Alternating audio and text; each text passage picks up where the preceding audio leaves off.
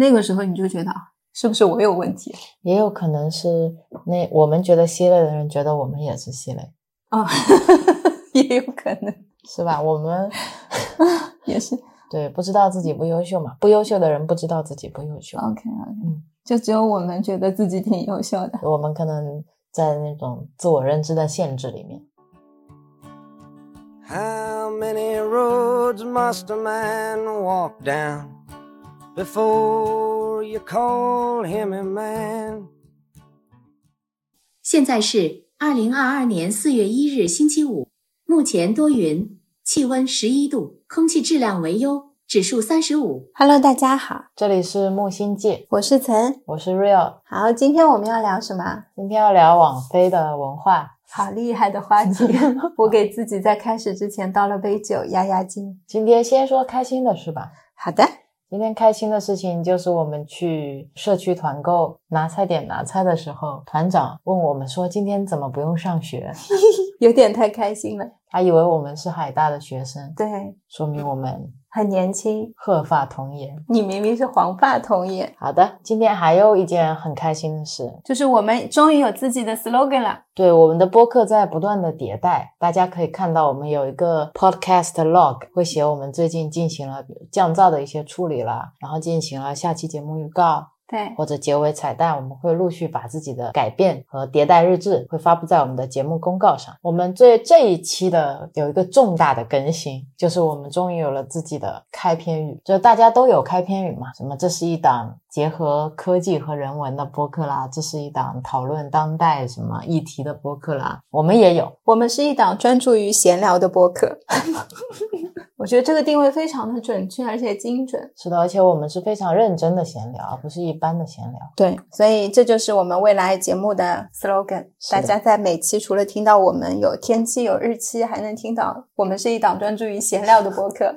是是是，那进入正题吗？这么快，现在开心的事情越说越短。因为后面的内容很多。嗯，真的，因为我们一起看了王菲的最新的一本书，嗯，就是《不拘一格》，是的，所以我们看完之后也大受感动，准备要好好聊一期。我整理了一些书中的内容，所以我可能会时长会比较长。这本书看一边看，我就一边觉得以前我理想当中的工作就是这样的，就是这样的。就是以前你在工作当中遇到的一些矛盾、纠结、不平衡感对，好像都在这本书里面得到了释放。对，像是告诉我说这样的公司它是存在的，解除了我我的自我怀疑。是的，就觉得是不是我们不适应这个社会？对后来发现是我们没有找到对的公司。对，呃，除了看书之外，还有听了他的一些播客。对，奈飞也有自己的一一档播客叫 We Are Netflix，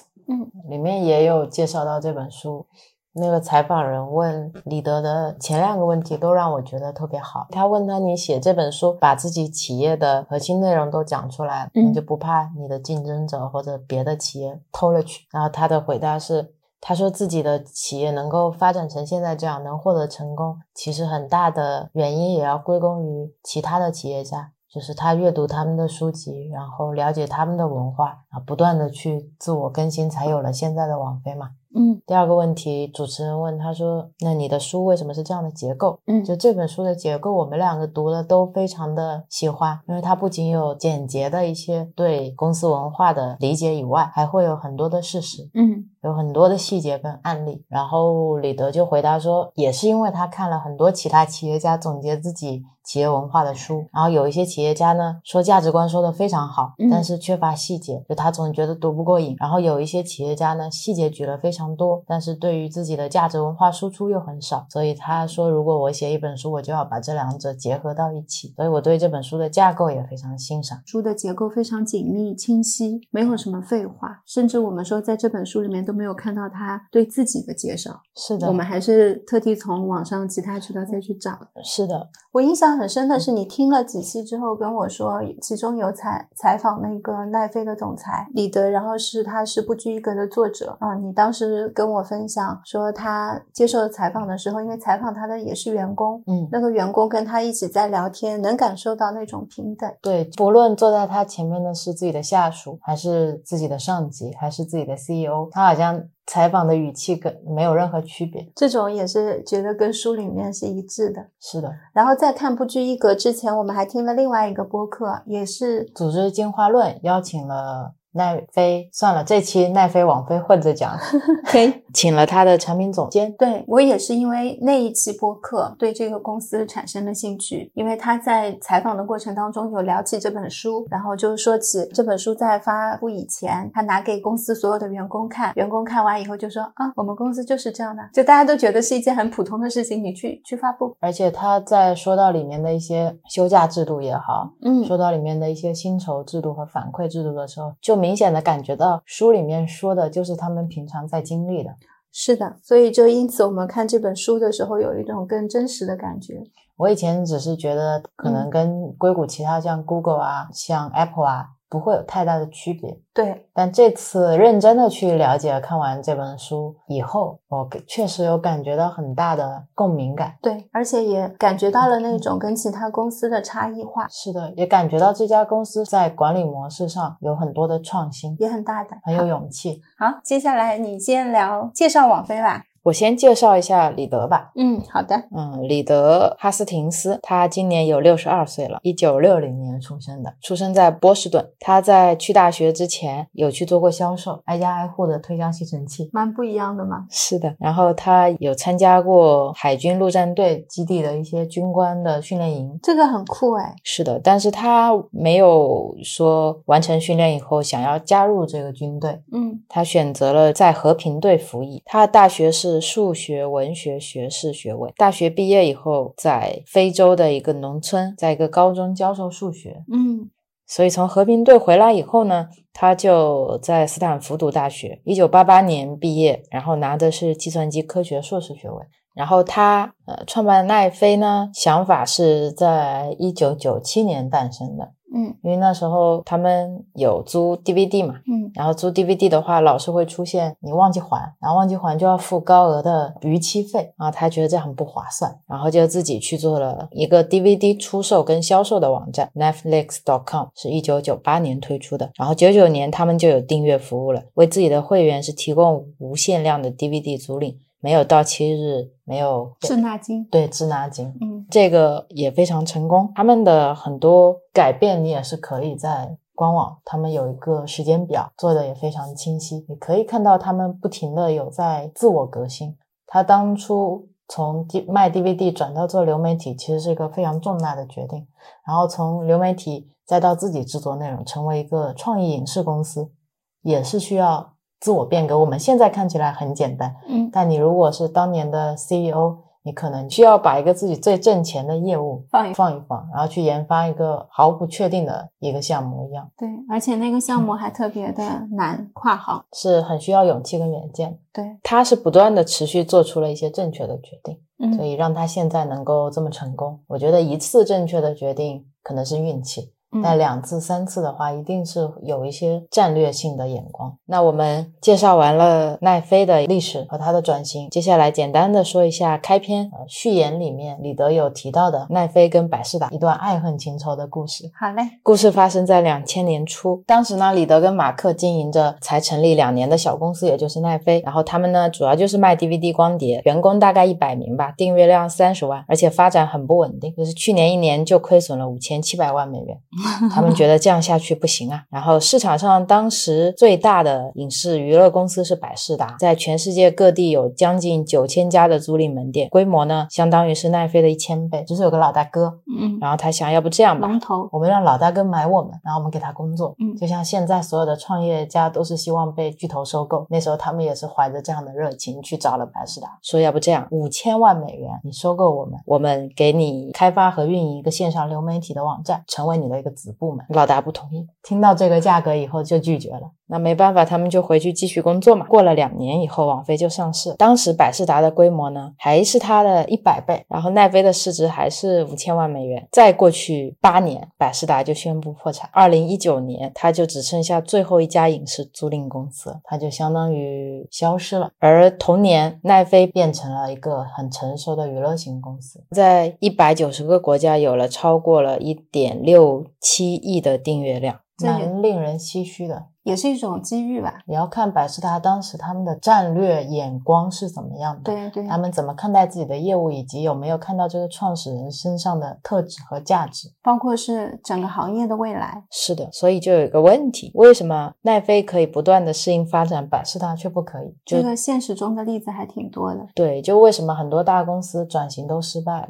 嗯，比如说柯达，小时候满街都是柯达胶卷，对，现在都看不见了。然后诺基亚也是，我的第一台手机就是诺基亚。对啊，黑莓，嗯为什么他们都没有能够成为现在的三星或者 iPhone？嗯包括李德他自己创办的第一家网络公司 Pure Software 纯软件公司也失败了，其实也是卖给了其他公司啦，也不算失败，但是他自己是这么定义的。然后他也从他的这次失败里面得到了很多新的启示，才孕育出了网飞这样的一个文化。嗯他是一个非常善于从失败中学习，也非常善于听取别人的意见的人。一些很小的事件，他都没有放过那些事情去思考。是一个非常小的细节，他就可以去不断的追溯这个问题的原因是什么，然后我可以怎么样做得更好。然后说到他的这第一次创业，其实我觉得他的这一次创业也是网飞的前身。嗯纯软件公司其实就是李德他以一个最普通的创业家的身份，做了一些大部分创业家都能做的事情和都会做的事情，然后也取得了和大部分创业家一样的结果的这样一次经历。嗯但他不一样的是，他浴火重生了。所以我也简单介绍一下他的这一次创业。这个公司呢是他在九一年创办的，刚开始的时候企业文化也是不错的，因为就十几个人嘛，嗯你也就不会有那么多的规章制度。比如说营销人员想要在餐厅里面工作，你也不需要找经理去许可。嗯一开始早期的公司可能都有这样一个美好的愿景，嗯然后他们的公司慢慢发展壮大了以后呢，就开始有了一些新员工。然后有一些新员工就会犯一些新错误，嗯有了新错误，他们就会制定一些新的规则来防止这些错误再发生。举两个例子，有一次呢，他们有一个销售人员去拜访一个客户嘛，客户不是住五星级酒店嘛，然后这个销售人员也住在那里了，一晚上要七百美元。他们知道了以后就很无语嘛，觉得那我们来拟一个差旅报销的规章制度，如果你超过多少金额要找经理批准。另外一个就是他们的会计有一条狗，会把狗子带到办公室，挺温馨的。但是有一天，这条狗把会议室的地毯咬了个大洞，那个地毯换了又换了很多钱，然后他们就规定没有 HR 的允许，工作期间你不能带狗到公司，就类似这样的事情越来越多，规则也就越来越多。然后他们有钱了嘛，后来壮大了以后，就会去收购别的公司。每次当他们收购了一家新公司的时候，就会把新公司的员工手册和他们旧的员工手册合并，所以那本手册就会越来越厚。那些擅长在条条框框这些规则里面去适应这些规则而成长的人，就会得到提拔。然后一些不适应这些规则、比较特立独行、有创造力的员工，就会感到窒息。原文说的感到窒息，然后就离职走了。那个时候的李德看到这些很有创造力的员工离职了嘛，他也觉得很难过，但是他觉得这就是公司成长的过程。嗯我的成长就是会伴随有一些员工的离去。再后来呢，公司就开始衰落了，出现了两个情况。第一个呢是创新跟不上节奏，嗯就是他们公司的效率很高，但是创造力越来越低。为了发展呢，他们就只能去收购其他有创新产品的公司，因为自己做不出来嘛。但是员工手册一合并，那些公司也 是也没有创造力了。那些公司有创造力的员工也走了，对啊，真的像是一个巨大的病毒在吞噬。是像滚雪球一样。对，然后他们就会发现收购越来越多公司，然后规章制度越来越复杂，创新力越来越下降，一个恶性循环。然后另外一个情况呢，就是整个软件行业改变了，从 C 加加改成了流行做 Java，为了生存，他们也得做出改变。可是他之前培养的那些员工都是不愿意做出改变的，所以也没有办法能够跟着公司一块转型。嗯就像一个庞然大物，你想要快速的转个身都转不了的那种感觉。后面他们就在九七年把公司卖给了他们最大的竞争对手，这就是他的那一次创业。嗯后面他还会提到很多当年在这里给他带来的一些想法。后面呢，他就创办了网飞。为当时的他就这么想啊、一方面他觉得之前的纯软件公司没做好，嗯公司没创新，没有灵活性，员工呢没有自由，没有创新意识，只会防范错误、遵守规则。他不想要一家这样的公司。嗯但是另外一面呢，一个公司总要发展，嗯你不可能永远是十几个人的小公司。如果你有几百个人、几万个人，你没有相关的规则跟制度，公司就会一片混乱。嗯怎么办呢？怎么办呢？怎么办呢？所以他肯定不能坐着空想。创办了王菲以后，他就会不断的去反复实践、试错、迭代、改进，然后找到了特别好的办法，就是你要给员工更多的自由。嗯而不是一味的制定规则来阻止他们发挥自己的判断，就是自由会带动责任感。但是如果你要实现这种自由，也是需要有一些基础建设的，是的，不是说给自由就给自由的。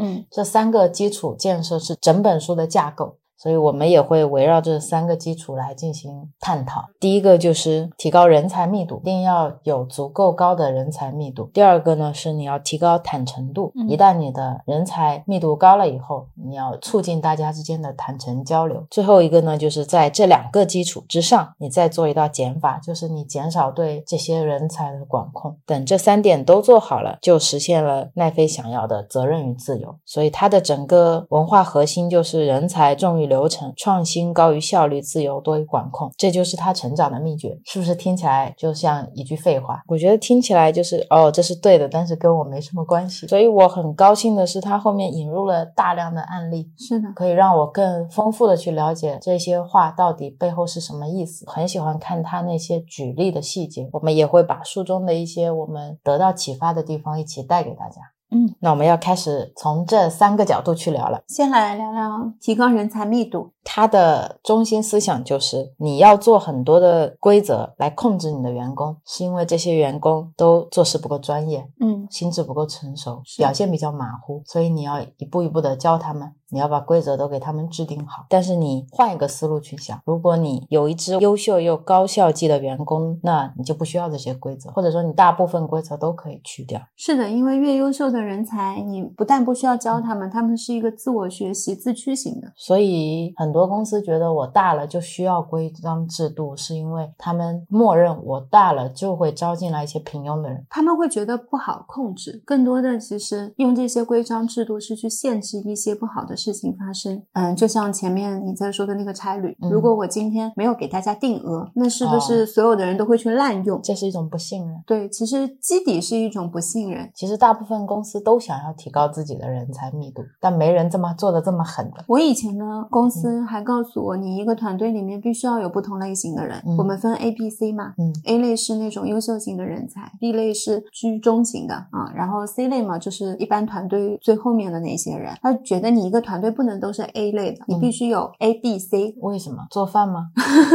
更好吃吗？而且我原来的区域经理，他还会调整我的团队比例，因为我团队里面可能就是 A 类的特别多，因为带着带着，包括我自己招，我就会偏向于那样子。然后他觉得说你的团队类型过度统一了，我就要给你放一些 C 类的人来，把你 A 类的人抽掉走。然后我那阵子就觉得很累。书里面也有一部分说到，大部分的公司默认自己的团队里面有一些很出色的人，嗯然后有一些不太好的人，然后让那些出色的人管理好那些不太好的。对啊，为什么出色的人一定要去管不好的人？包括之前我看到的二十八十团队里面，一定要有百分之二十优秀的人，百分之六十普通的人，再加百分之二十差的人。对啊，我也然后你听过。对调整比例，来让中间的百分之六十的人更多的往上走，这个还有一个效应，你记得吗？叫鲶鱼效应吗？团队才有活力。就像母鸡下蛋一样，你嗯一定要放一些很会下蛋的母鸡，然后和一些 就喜欢挑事的母鸡放在一起。你不能把全部都很会下蛋的母鸡放在一起。但那些说的是母鸡和鲶鱼，他们不需要做有创造力的工作，他们不需要去做设计、去拍电影。对这个让我想起 Steve Jobs 之前说的 A player。对，他当时是被苹果赶出来了以后，他在皮克斯嘛，嗯就是强烈的感觉到，因为皮克斯里面的人都是非常有创造力，而且他们公司也不大，嗯每个人都很优秀，他就觉得要组建一个全部都是 A player 的这样的一个团队。他说，当你拥有真正优秀的人时，你就不必照顾他们了。是啊，我当时也是这么认为的。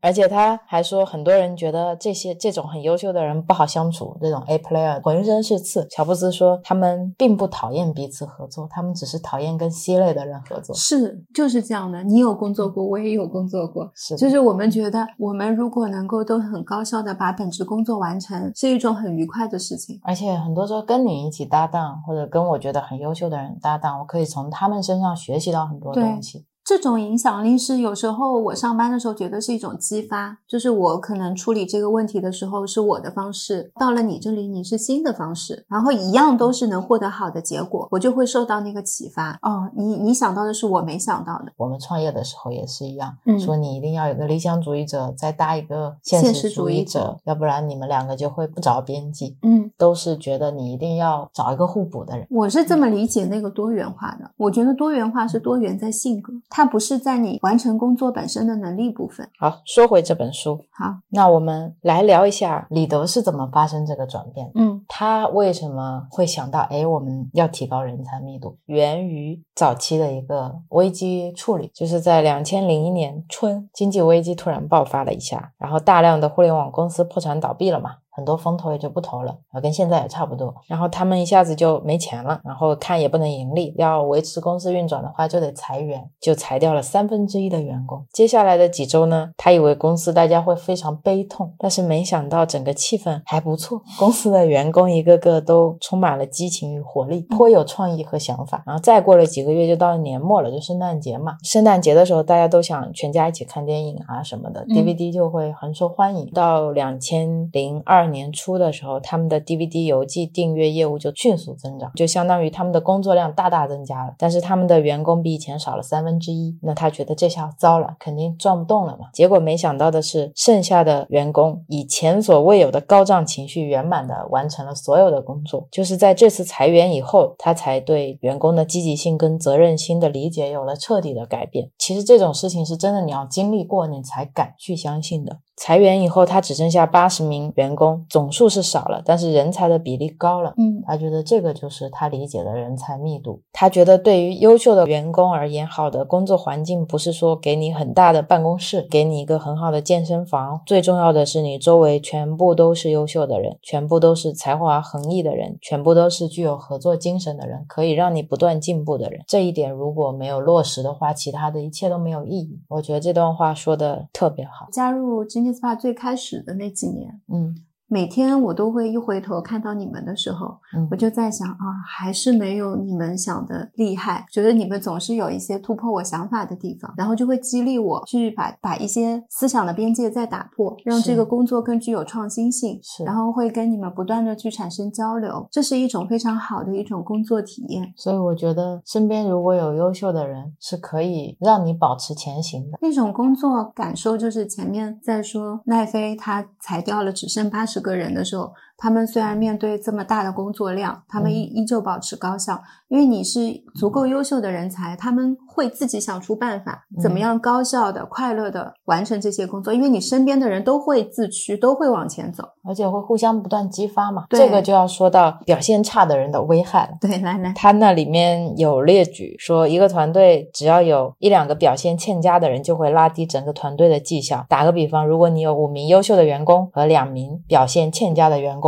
嗯那这两名表现欠佳的员工会造成如下后果：第一条，会消耗管理者的精力，使他们没有时间把精力放在优秀的员工身上。嗯，第二条，团队讨论的质量得不到保证，会拉低 团队整体智商。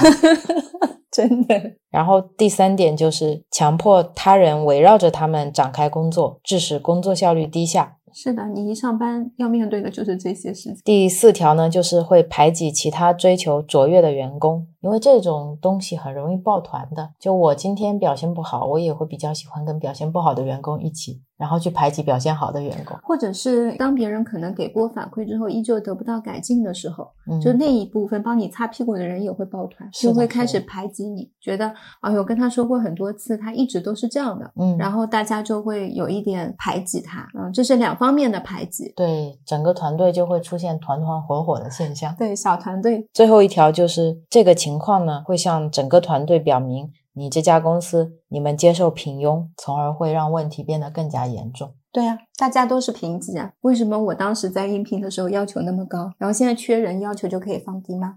我我当时的疑问就是这种，这是我们目前能招到的这一批人里面最优秀的，所以这一批人里面最优秀的就是最合适的嘛。但优秀是他们来定义的，是管理者定义的。他们挑选你的合作伙伴的时候，并不会问过你，他们就是塞到你边上了。其实很多互联网公司现在招聘都会把员工带进来，这种感受很好。就包括上一次奈飞的那个产品总监，嗯他说他去招聘一个岗位的时候，会去问这个岗位上所有的工作人员，他们想要一起合作的伙伴是什么样子的，再按照那个要求去招人。然后之前看到像得到，呃，今天去面试的话，可能会让评级的同事也去面，收取他们的意见，说你愿不愿意跟他一起工作。是你跟他聊天了以后，你开不开心，价值观是不是一致的？毕竟你招进来以后，跟他们一起工作的人是这个员工，而不是这个招聘的上级。对要不然就很像包办婚姻，对两个人都没见过面，第一天洞房的时候 才发现彼此不喜欢。是，呃，管理者就像爸爸妈妈随便给你乱点鸳鸯谱嘛，就说你该嫁人了啊，是就是你年龄到了，现在嗯我们的主要任务就是把你嫁出去。是那我现在就是要找一个啊、我看得上的，或者说今年公司有两个海康，嗯我们不招就没了。对你现在马上填上，赶紧的填，不不填会关。是，所以这个东西就是，当这些不合适的人进入到你这个团队的时候，你就是在向大家宣誓，我现在的标准就是这样的，这就是目前的最高标准。嗯，站在管理者去招募的时候，很容易被缺人这个需求而捆绑。对捆绑，就觉得现在这家店，比如说我需求十个人，嗯我现在只有七个人，那如果我不招满剩下的三个缺口，那我现在这七个人就会负荷十个人的工作量，那对他们来讲，他们的工作是不是会太辛苦？因为我觉得他们把人当做一个劳动力去看的时候，你不啊不把他当做一个有思想的人，你当做是一个劳动力，那你就是一个体力劳动者。就是我这个岗位缺了这个是不行的，因为在体力上不行。嗯，啊、就是是从这个角度去考虑如果。今天我多招一个人，就能多炒出两盘菜。对，嗯，是是这样子去想的话，你就会觉得招进来这个人的数量是更重要的。如果你把这个定义成一种创新型的工作，是思想的一种体力劳动，那你就会有另外的一种思考衡量方式了。嗯但我站在管理者的角度，因为我也有有招聘到过不合适的人，嗯，就是我在星巴克的时候，你要问什么问题，其实它有它的模板的。然后你通过这些问题之后，你再发散去问一些问题，如果现在让你招人呢，我就很有自信啊，我会招到我喜欢的人。为什么当年不行啊？就像说你看人或者是面试，你都会需要有一个经验积累的过程。随着你经验的增加，慢慢你可能发现一个两个不合适的人，你就会知道你想要的人是怎么样的。就像奈飞一第一家公司也没有就创业成功是一样的，总有一个失败的经验，然后你不断去总结嘛。好，你如果需要优秀的人才，你肯定要想两点嘛。第一点，我怎么把他招过来；第二点，我怎么留住他。嗯，那法宝第一个拿出来就是高薪。太喜欢了，谁不喜欢高薪啊？是的，然后如果说有一笔固定的资金，比如说一百万，对吧？你可以选择招十名水平一般的工程师，也可以选择招一名精英工程师。那你会怎么选？我会招那个精英工程师啊。那你跟奈飞选的一样呢？对啊，我要这么十个人过来，我还要管理他们，我还要教他们，我在干嘛？是，那你招人少反而可以减少你的管理成本。对啊，我就情愿招一个，告诉他，本来我要招十个的，我把这十个人的工资都给你了，然后 但是你要做很多事情，你愿不愿意？是的，而且一个真正好的工程师，尤其是这些系统架构师，嗯确实含金量是很高的。在这里面，他们有讲到《怪奇物语》，很多人都会觉得这是一个以小朋友为主角的电视，推出来是不会有人喜欢看的嘛。但是他们的策划专家就坚持这是一个好的剧本，然后他的这份坚持呢，在书里面有一句话写了，我觉得还蛮感动的。他说他用实力证明了《怪奇物语》会是一部成功之作嘛，他的这种价值比那些对剧本缺乏感知和认识的内容副总裁要高出成千上万倍。他用的也不是十倍、二十倍，他把这种内容感知定义出了成千上万倍，嗯，而且是这种内容感知上的决策，你可以看到他背后所有的体感经验、他的经历、他的认知水平，这个是很不容易。承认这种不太能衡量的一种决策价值，是，而尤其是可能在他想要提出这个方案的时候，并没有结果，嗯但是依旧会承认他的这一份创意价值是很难。而且高薪还有一个好处，它可以减少员工流失的可能性。很多时候谈工资就像买二手车，是的，大家都是利用这种信息不透明、信息差来牟利。这都像在那个旧货市场里面捡漏，然后把你说的特别一文不值。就像我们妈妈被去买衣服，先挑走线多么不平整，你有这个瑕疵那个瑕疵，但是呢，我们依旧可能看到你一些正向的价值。是我觉得我们这个公司还是愿意招聘你的，伸出了橄榄枝，是你莫大的荣幸。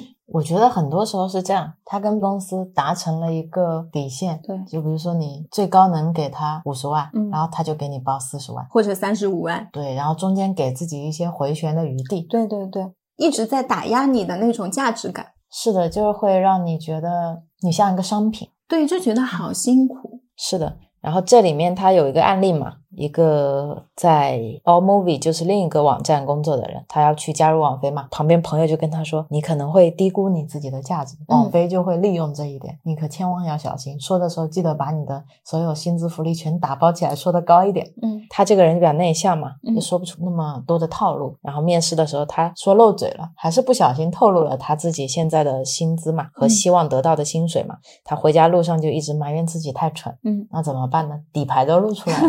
这个时候，对奈飞的招聘负责人给他打电话嘛，说答应把他的工资涨一倍，嗯。并且在这个基础上再提高百分之三十。嗯而且跟他说，我们为你的工作和能力开出的是市场上最高的价格，那他就觉得很意外。我当时看到这一段的时候，我很感动。是的，就是心里觉得很为这个主人公感到开心，是，这是一种自己价值被认可的感觉。在市场上有一个公司，它是愿意认可你的市场价值的，这个嗯非常非常的难。以前觉得只有我自己会一直把自己放在市场上去比，愿意参加加一些面试，去了解自己现在的面试的能力，然后对方能够给我的一些行业价格，我是愿意去尝试。你如果把工作当成一份终身的职业，像我们现在是创业啊，就如果你决定你这一辈子其实大部分时间需要工作的，那你确定了行业之后，你就需要知道自己在行业内的水平，你不能把自己限制在现在这个公司中。比如说我做零售，我就知道我零售这个大行业里面我可能可以去的范围在哪里，然后我的能力在哪里，我的技能迁移度在哪里。或者我现在成长到什么阶段了？我针对以前的自己有没有一些进步？是我在其他市场上有没有可能取得比这个公司更高的岗位？对，就一定要用整个市场的情况来衡量自己，真的不要局限在某个公司里，因为在公司里面能获得的成就感跟价值感有点少。总是会希望你觉得自己现在不主流了，这个也跟谈恋爱很像啊。嗯，你要时不时把自己放到相亲市场去比一下，对对，就不能让对方说你现在这不好那不好，就觉得自己都不好。嗯是，这是第一点，高薪。嗯然后第二点，我们来聊明确薪资结构，用一个问题来解释这个名词。嗯就是如果您找到了一个才华横溢的市场营销人员，然后你想通过某种薪酬办法来激励他努力工作，激发他最大的潜能，那么你会选择以下哪一个选项、嗯 a 你直接给他二十五万美元的年薪；B 你给他二十万的年薪，再根据他的工作表现给他加百分之二十五的奖金。你是问我吗？我肯定选 A 啊。你这个钱不是都要给他的吗？这两个答案不是都一样的吗？为什么要克扣他的百分之二十五啊？那为什么大部分的公司都是采用年薪加奖金，而不是只用年薪呢？因为他不信任你啊，他觉得他不给你奖金的激励，你就不会好好工作啊。我们都是奖金驱动型的，是的，是的，就是马在前面跑，一定要挂着一颗这个草一定要给他放一个东西，能让它能够够得着，又够不着，这样画饼。这样才能跑。但人家马你他本来就喜欢奔跑他希望他没有累，希望他像个永动机。啊，所以就没有把人当人看。当时几乎整个美国也都是用奖金跟绩效挂钩的方式，奖金部分通常是薪资总额的百分之二到百分之十五，然后一些高级管理人员甚至奖金会有百分之六十到百分之八十。嗯，是的，它变成了一种激励政策，也变成了公司的一种保险。对啊，现在很多销售行业也是这样的。就是你如果没有实现预期，我就不用给你这笔奖金。对啊，就给你一个基本底薪嘛。你比如说底薪两千，你奖金可能有一万，但这个奖金能不能给你，那就看你自己本事了。但是网飞呢，它也像大多数公司一样设立了 KPI，嗯就是关键绩效指标。然后它的转变是源于跟一个员工的一次交流，嗯就有一个员工帮助公司签下了数千名的新客户嘛，然后李德就觉得哇好厉害啊，然后要给他进行员工表彰了嘛，嗯在会议上，然后说如果你继续这样保持下去，就会得到一笔巨额奖金啊。这个时候这个员工就打断他了，他说我知道这很了不起，我们团队很出色嘛，嗯但是签约顾客的数量跟奖金不是总是挂钩的。他说我们这次用户增长很多，是因为我们把重心放在了开发新客户这个目标上。后面我们的目标是提高用户留存率，嗯这个并不是说我开发了多少新用户，我就应该多少多少奖奖金。听了他的话之后，李德就觉得还好我没有把奖金跟这种错误的指标联系在一起。嗯他也开始反思整个奖金制度是怎么一回事。奖金它相当于是把公司的未来确定化，嗯，所有的人都在为了奖金而去实现一个半年前就定下来的目标。是的，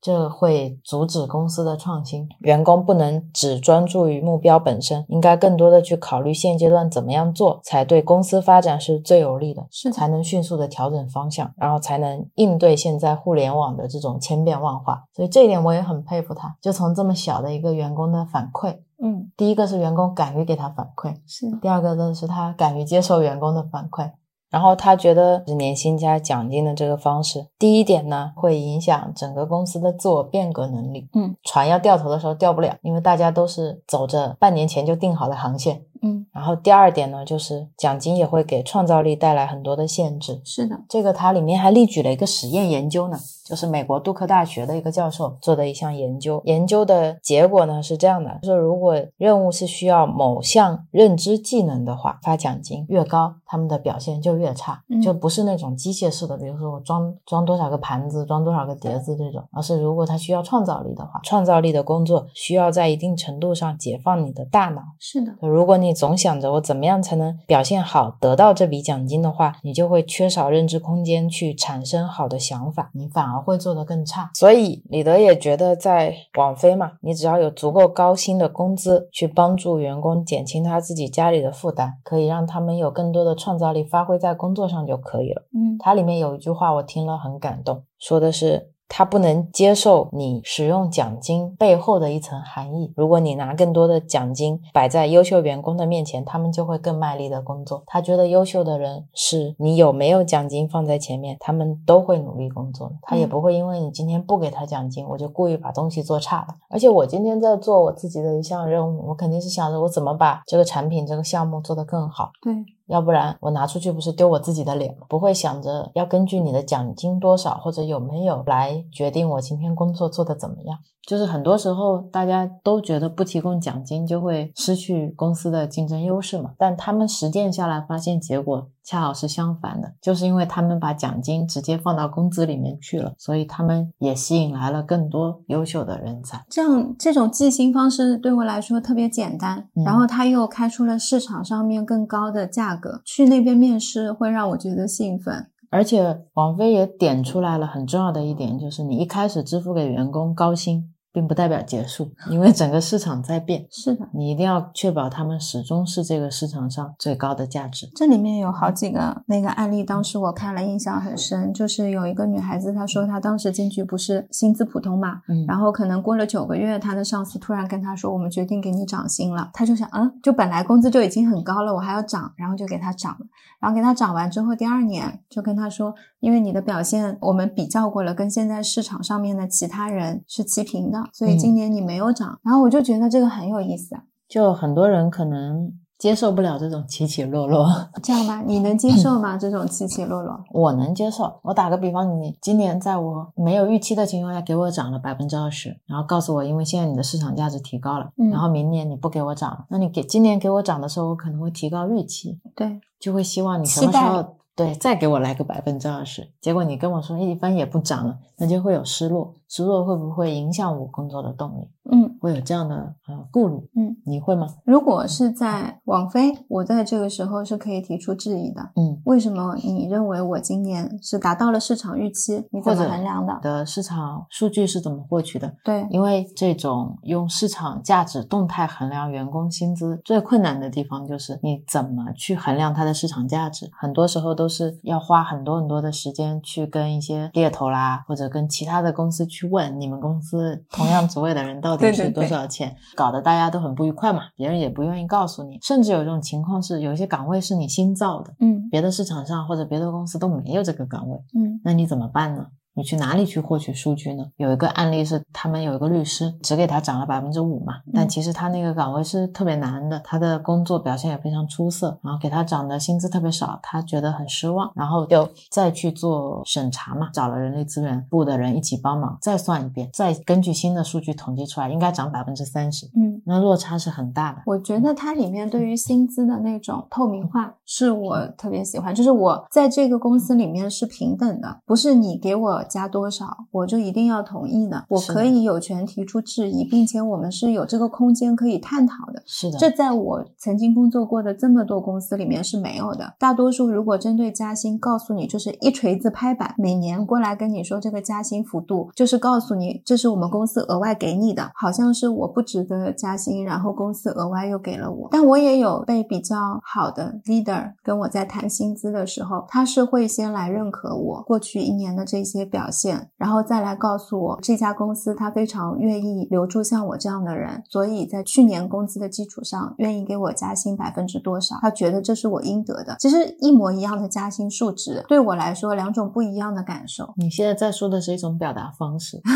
但如果我们说加薪的这种制度的话，嗯其实除了他们这种用市场衡量员工薪资的制度，嗯还有两种常见的，一种是加薪池。啊，对，比如说，今年一共我要发一百万美元的嗯薪资水平，然后我涨薪的幅度是百分之五，就是所有的人平均每个人都涨，那就是大家都百分之五。我觉得你特别优秀，我给你涨百分之六。然后有一些人表现不好，给他再减减到百分之四，就是这么挪来减去，是吧？，就是这样的一个状态，是一种零和博弈，你多了，别人就会少。是的嗯，大部分我工作过的公司都是这样的。反正我在 leader 的角色那个时候去分配这些年终奖金或者月度奖金的时候都是这样子的。而且他那个池子会根据管理层，假如奖金是十万，那可能管理层会占到奖金，例如百分之三十。嗯然后就是分不同的层级下面去发，你可能发到最底层的一些员工，他的整体分配的比例本来就少，然后在这个比例的条件下面再去拆分他们每个人的杯水车薪。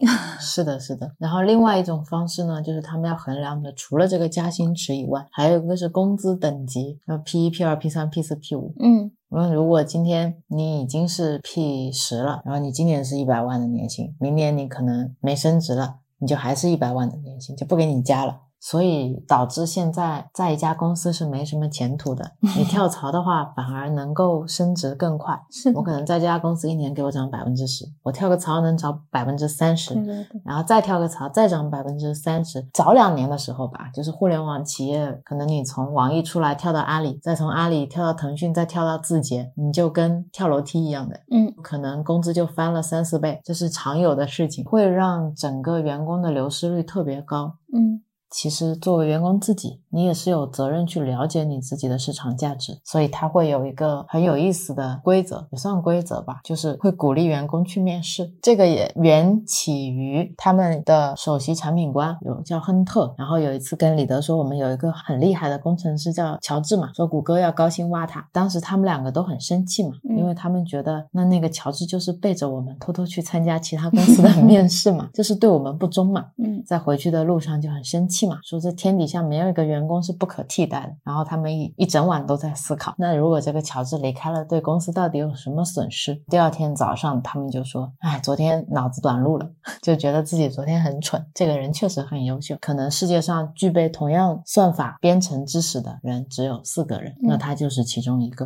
嗯然后他们就开会来讨论怎么去处理乔治的问题，以及怎么样对待其他的这些可能会被挖走的员工。就他们其实通过他的面试，很方便的知道了现在市场这个职位的价格是怎么样的，它的最高价值是怎么样的。他觉得他们应该把工资涨到和谷歌给他的薪水一样的水平，或者甚至更高，然后把乔治留下来，并且他们从此以后都会鼓励他们的员工去主动了解自己的价值，甚至在他们招到新的员工的时候，都会给他们一个手册，那个手册就是如何将收入从十万升到一百万，就是看你要怎么去跟 HR 去获得你自己的数据嘛。然后他跟他们所有的员工都说，在你拒绝他们的面试 offer 之前，一定要问一下他们给你多少钱。嗯然后还建了一个数据库，每个人都可以把自己通过电话面试或者当面面试获得的一些数据输入进去。然后它里面有一段话，我也特别感动。他说：“我希望所有员工都能主动的选择自己的去留，而不希望他们是因为别无选择才勉强留在网飞嘛。就觉得你在网飞工作应该是一种选择，不是一种禁锢。嗯，就还是这么一件小事，然后他们就会把它不断的去放大，放到整个公司的制度。所以我针对这个的看法就是，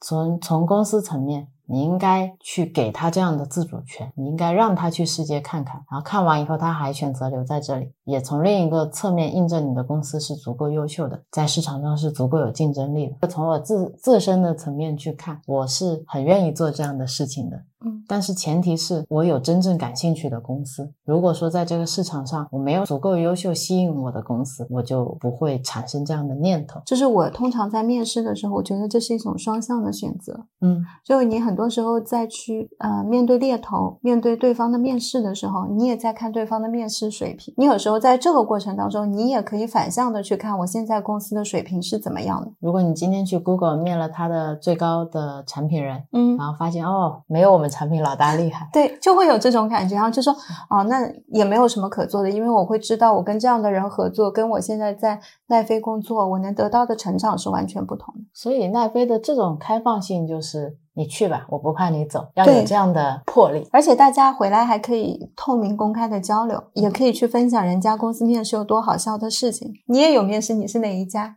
嗯，然后我昨天去了哪一家？好像这件事情就变得很稀松平常。是的。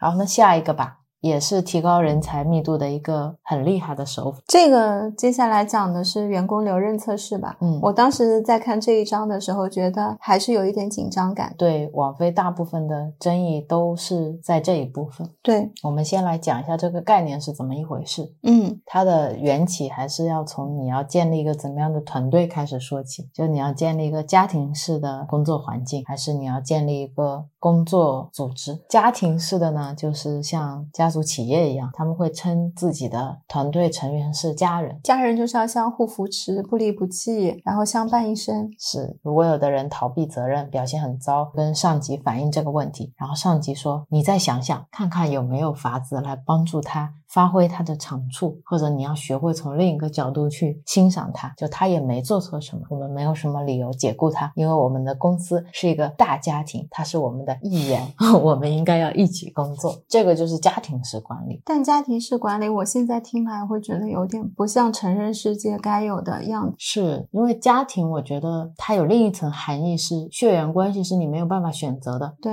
我今天是可以选择工作的，我没办法选择我的爸爸、我的妈妈，但嗯我可以选择我的爱人、我的朋友、我的工作。但是他的这种家庭式就相当于你被捆绑住了。对你不能放弃任何人，你只要在这里一天，我们彼此之间都有责任要紧密的连接在一起。别人如果工作没有做好，你就是要帮他一起去弥补，这是你的分内工作，是你的影响力。是为什么他没有变得更好？是你的影响力不足，所以你要思考一下，你有怎么样更好的影响力，而不是跟我来抱怨说对方工作能力有多么的不足。所以你把很大的精力跟时间都花在了没有办法共同协作的人身上。明明是很理性的工作，一定要牵涉性一些不理性的成分在里面，给他用包装了很多合理化的理由在那边，然后让你去发生一些转变。但是明明我不是这个问题的症结啊，而且像他说的这些员工，也许他们真的不是不够优秀，只是不适合这家公司。今天你在这家公司里面，他表现很差，但你如果他去了另一家公司，有可能有更好的发展，但你一定要把他留在这里，然后说你们要帮助他去努力。就是有一些工作岗位，他会需要人的不同的特性不一样，就是他在这里不擅长做这个，但是他有非常擅长的其他方面。当我们提出一些反馈的时候，反而质疑你说你这样子是包容心不够，对，不具有多样性，没有 teamwork，什么样的东西都可以扣在你头上，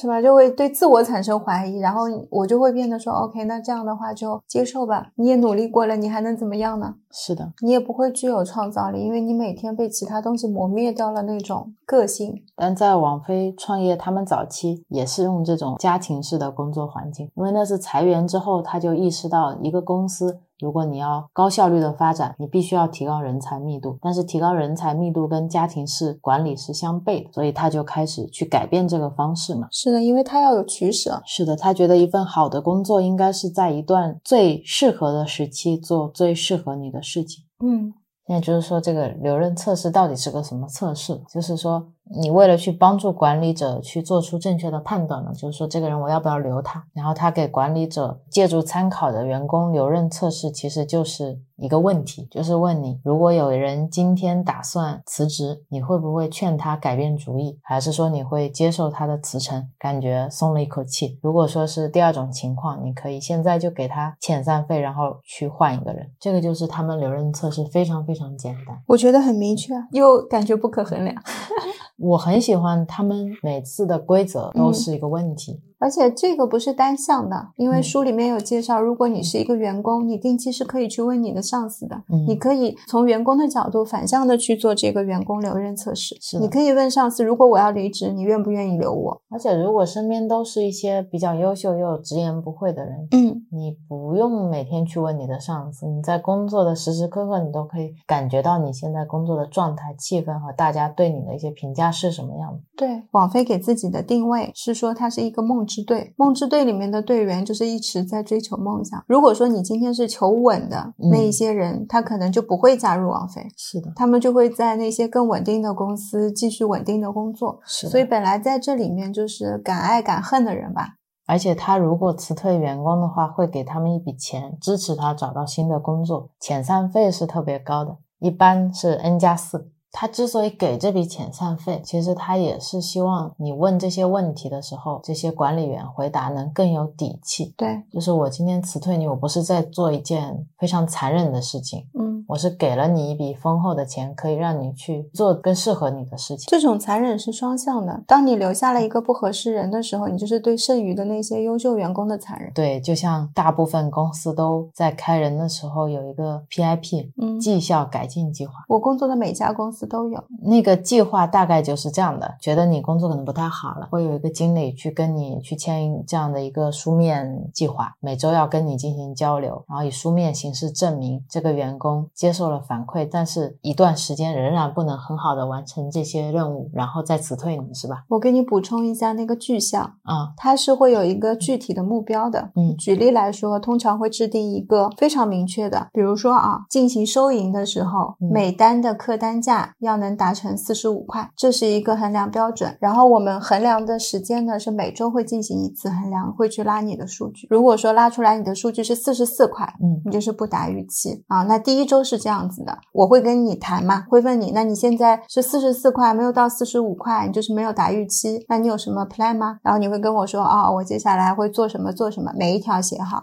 再等到第二周的时候，我就会跟你回顾，首先回顾的是目标，接下来回顾的是你承诺我要做的这每一条写在上面的，你是不是都有做？你如果达成目标了，你中间有一条没有做，其实写这个计划给我的感觉，它并不见得一定是想帮助你。而是给你挑刺儿。我曾经见过最夸张的是说微笑要露八颗牙，救命啊！我万一 缺了一颗牙，只有七颗，怎么办？嗯，没有觉得这个真的是一个特别啊友善的一种改进计划。到这一步，我觉得有一种不爱了又不好意思说分手，对，就想对方感觉到我要跟你分手了，你最好自己走。就是一种感情的冷暴力。是的，工作的冷暴力。是的，其实还不如当时就告诉他，我觉得你不合适啊、就是互相不耽误彼此。对你现在其实提出辞职更好，但是是为什么很多现在的公司没有这么做呢？是碍于法律。呃，网飞在说他会直接给出赔偿嘛？很多公司他不想给这笔钱。那如果员工今天被逼的主动离职离职的话，其实就不需要支付这笔钱了。可是你给他签那个 PIP，他要留在这边好几个月执行那个 PIP，不也是要付工资吗？但是你会有一个证据，他可以合法的离开，反而是因为他工作绩效不达标嘛。所以网飞也会在他们拿遣散费的时候签一个合同，就是说你拿这笔遣散费，同时你不起诉公司。是的，因为会签劳动合同，尤其像现在的国内的很多，就是一签几年之后就是终身制，也是这样的嘛。嗯，你不能无故去辞退员工，更多是希望员工自愿离职，你少了很多法律的纠纷。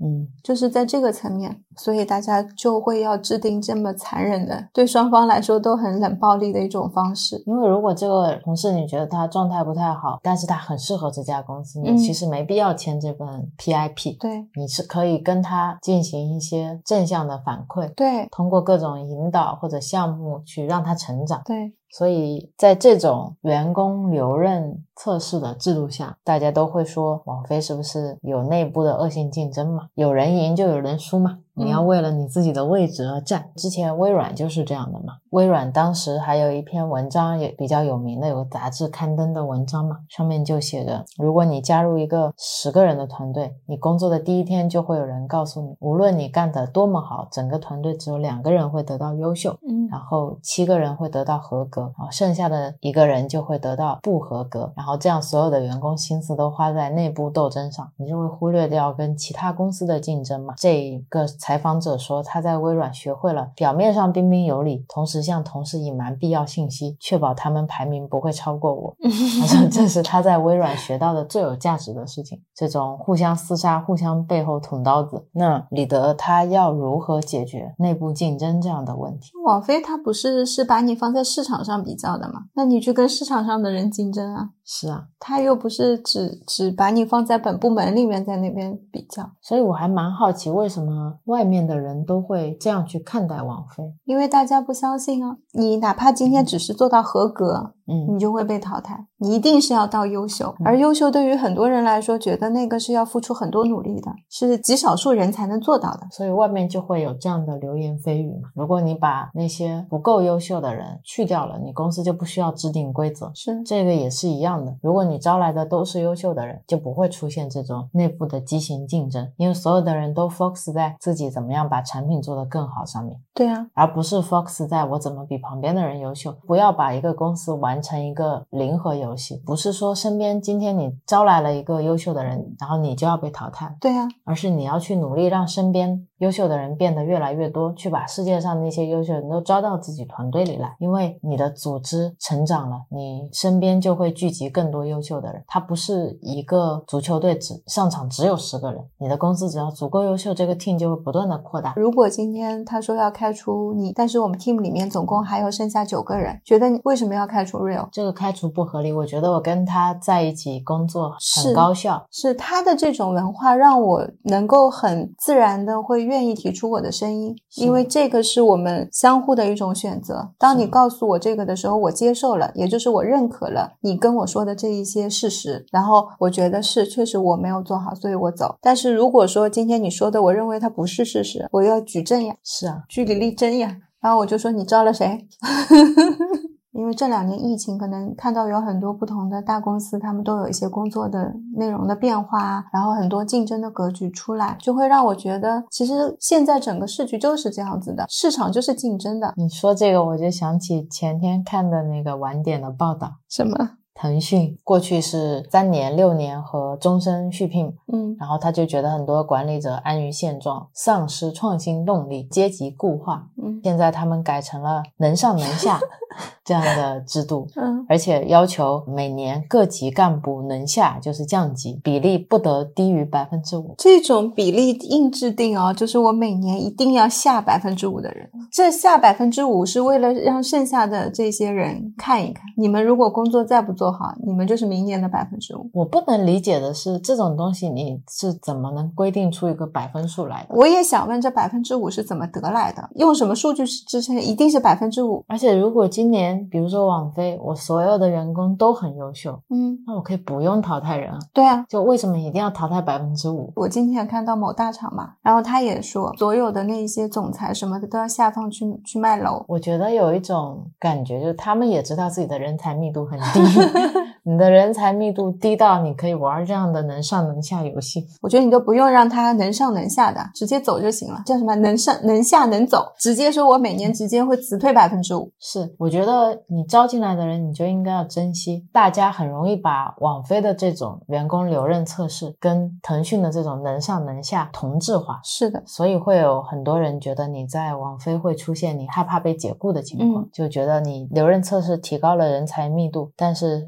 同时导致了员工的焦虑，会让很多员工害怕被踢出队伍。就是说，如果你竭力想要避开一些东西，你更有可能会一头撞上去。嗯，所以你在工作的时候，所有的员工也是专注于不断学习，搞好团队协作，共同去完成你的目标和任务就好了。如果你把所有的精力都花在担心被解雇这件事情上，就像运动员担心会受伤一样，你没有办法专心工作嘛，你只会让自己陷入更多的困境。这种恐惧来自于你是单向的，对上我是封闭的，很多东西都是不公开、不透明的，嗯我才会觉得恐惧。就比如说那百分之五，就刚才说到腾讯的那百分之五才会让我恐惧。然后它的整个人才密度提高的架构，高薪用市场价值来衡量员工的价值，包括员工留任测试这些举动，不是最终会引来一个结果嘛？嗯我们现在来看一下奈飞的结果。这个数据呢是他们统计的嘛，就是美国人力资源管理协会统计了美国企业自愿年均离职率，嗯一般是百分之十二，然后奈飞呢主动离职率是百分之三到四，远低于全国平均水平的。也就是说，大部分人是不想离开的。然后还有一个呢，就是所有科技公司的年均员工流动率大约是百分之十三，然后娱乐产业的是百分之十一，奈飞的呢是百分之十一到十二，其实它也是处于行业平均水平。还有一个是关于非自愿离职率，就是其实美国的整体的一个数据是百分之六，嗯就是指它被解雇嘛。是但是网飞的话，它其实年年均的是百分之八，它在这个部分的占比是高于基本个盘哎，基本盘的水平高百分之二。但是因为它前面的那个自愿离职的比率比较低，所以它平均来说两个扯平。所以你做突破，你去做创新，你去做你想做的事，结果不会那么糟糕。没有想象中那么差。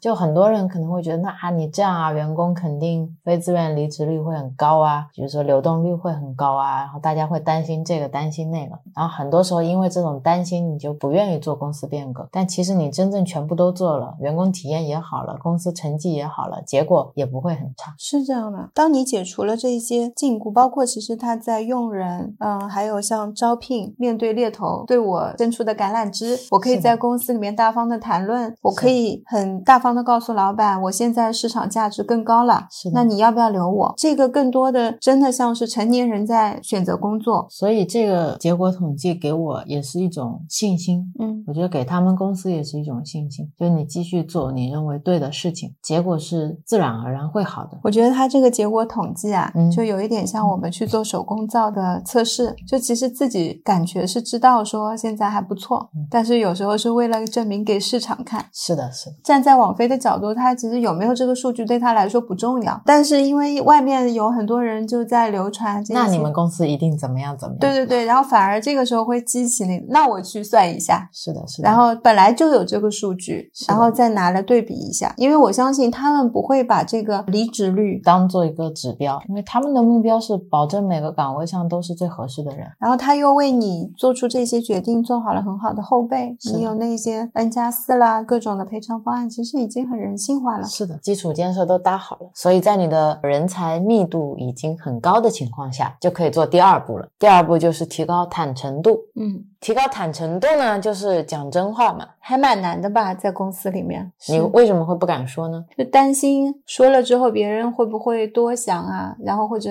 你跟你的上级真诚的说自己的一些想法的时候，嗯，会不会被穿小鞋啊？会说你缺乏团队精神啊？对啊，然后觉得你缺乏解决问题的思路啊？会觉得你在散播负能量啊？对。所以很多人可能为了求稳或者少引起麻烦、陷入争端，就宁愿沉默。就你淹没在人群中，总是最安全的。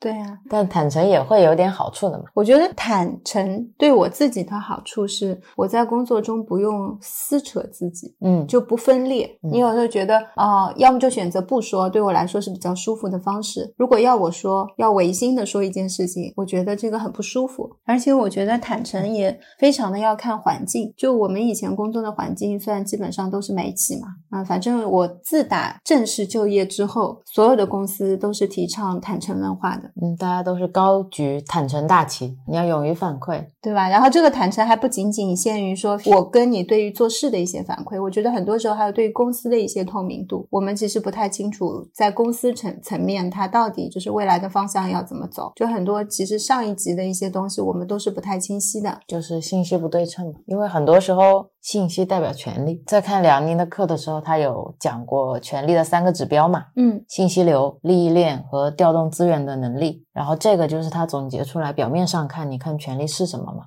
嗯，权力就是看哪些信息流经过你，然后你是不是利益攸关，然后你有哪一些可以调动资源的能力。感觉你知道的东西越多，你就是越上层的人。有道理。但是本质上，权力呢，它是能够帮助你去让这个组织不断做出正确决定的一个形式而已。嗯，你想要强化这种权力，能够让这个权力得到一个正确的延伸环境是最重要的。建设好你跟员工之间的信任链条，嗯，然后让你的整个信息环境变得更加透明。像你说的，大家都敢说话，然后敢反馈，嗯因为每家公司都说我们要反馈。但是真正能做到的其实很少，所以奈飞对自己的反馈也是有一个四 A 原则的。一听原则就很高级。一听原则就不想听。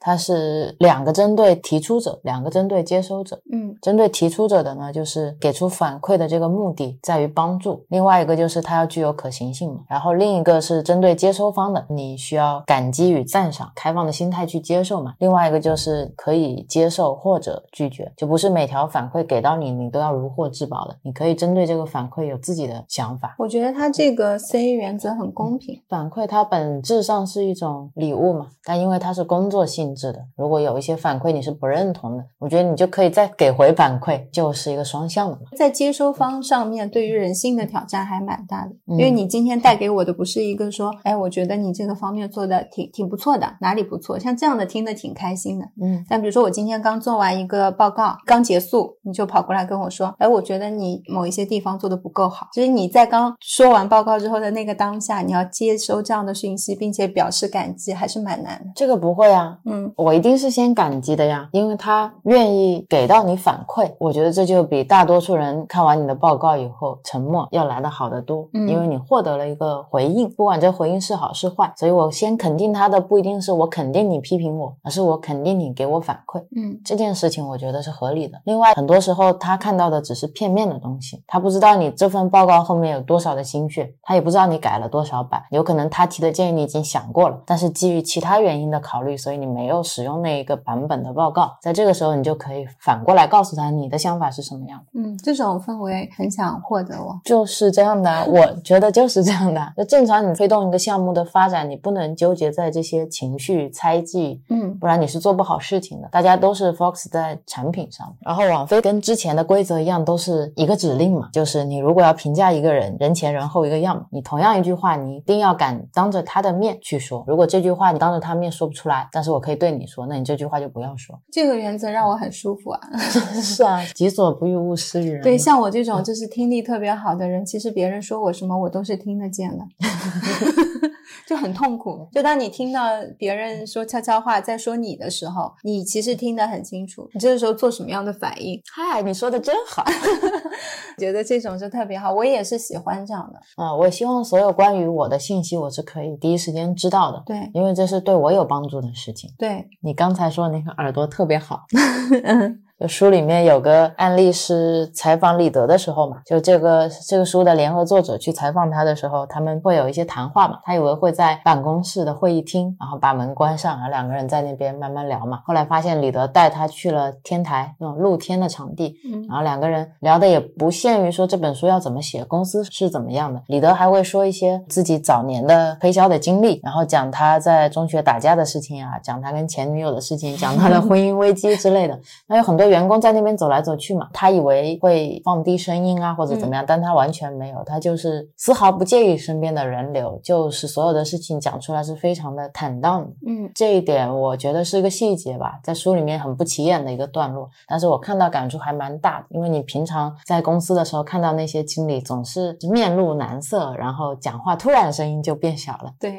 就好像很小心翼翼的在呵护一段关系。但其实你从背后议论他，才是对他真正的打击。对啊，我在书里面看到这一段的时候，给我的感觉就是这个公司是透明、很舒服的。我在里面，我不用担心我说的话对方会有什么样的其他的一些想法。而且他就是把员工当成年人嘛。对如果是成年人，你应该为自己的信息、为自己说的话、做的事情负责任嘛。嗯包括它里面有一段说，如果你在网飞工作，没有人会为你在头顶撑一把伞，你要做好淋雨的准备嘛。嗯很多公司可能会觉得不想让大家浪费时间去了解一些商业细节啊，说这也不是大家的强项啊，所以很多公司战略层面的事情就留给我们做就好了。嗯，然后我要为我的员工撑起一把伞，让他们安心做自己的事情。但李德不会这么想嘛？他觉得你你是网飞的一份子，你就有权知道这个企业现在战略是什么样的，我们到底要往哪里去，我们到底在做一些什么事情。所以他会非常坦诚的告诉大家，把所有信息公布给大家，他也不担心自己底下的员工会去泄露，因为这就是一份信任。他当时讲的是你要不要把财务数据告诉员工嘛，在他们上市以后，我记得财报是会在正式公布之前，员工就会收到。是的，啊，所以员工比所有市面上其他的人都要提前知道，就会有这个信息泄露的风险。他有一句话，我也觉得挺感动的，就其他人问他，那如果今天有一个员工泄露了，对公司就会造成很大的影响。他的意思就是 case by case，不是说因为这一个人我就要解除这一个规定，就我们就是要提前发财报给员工看。不要把一个人的错误让整家公司其他的员工去承担。对因为那是个个案，他还是相信我招过来的员工大比率都是可信赖的。对，所以我觉得他是非常清晰的知道最坏的结果是怎么样，并且他也知道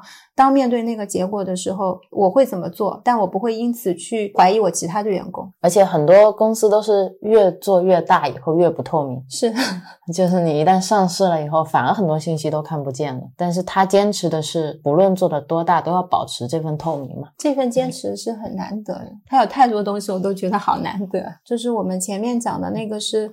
嗯，第一部分嘛，在说的人才密度部分，他很多时候给你的其实就是那个愿景，是是那份信任，是他会一直保持到反馈里也是这样子，然后再融入到公司的这一些部分，所以它是一环一环，我觉得它是全部都是非常一致的。作为一个员工在里面是没有那种分裂感的。所以我就会很自然的去接受我看到这些透明的信息，我也会去维持这份信任。你是相信员工自己的判断力的。对如果我今天知道公司所有的战略目标、指标、各种行动决策是怎么样的，我就有足够的信息来辅助我去做判断，说我当前我的工作该怎么做。就是不防范员工，原原 哎，你这么一解释，我感觉以前工作都被防着。防火防盗防员工，对，就是防着说你员工手册都是禁止什么什么什么，不能怎么怎么样，不能怎么怎么样。他们不觉得他们的这份隐藏会限制掉员工的才华，因为他觉得你只要按我说的做就好了。员工就是要带着镣铐跳舞，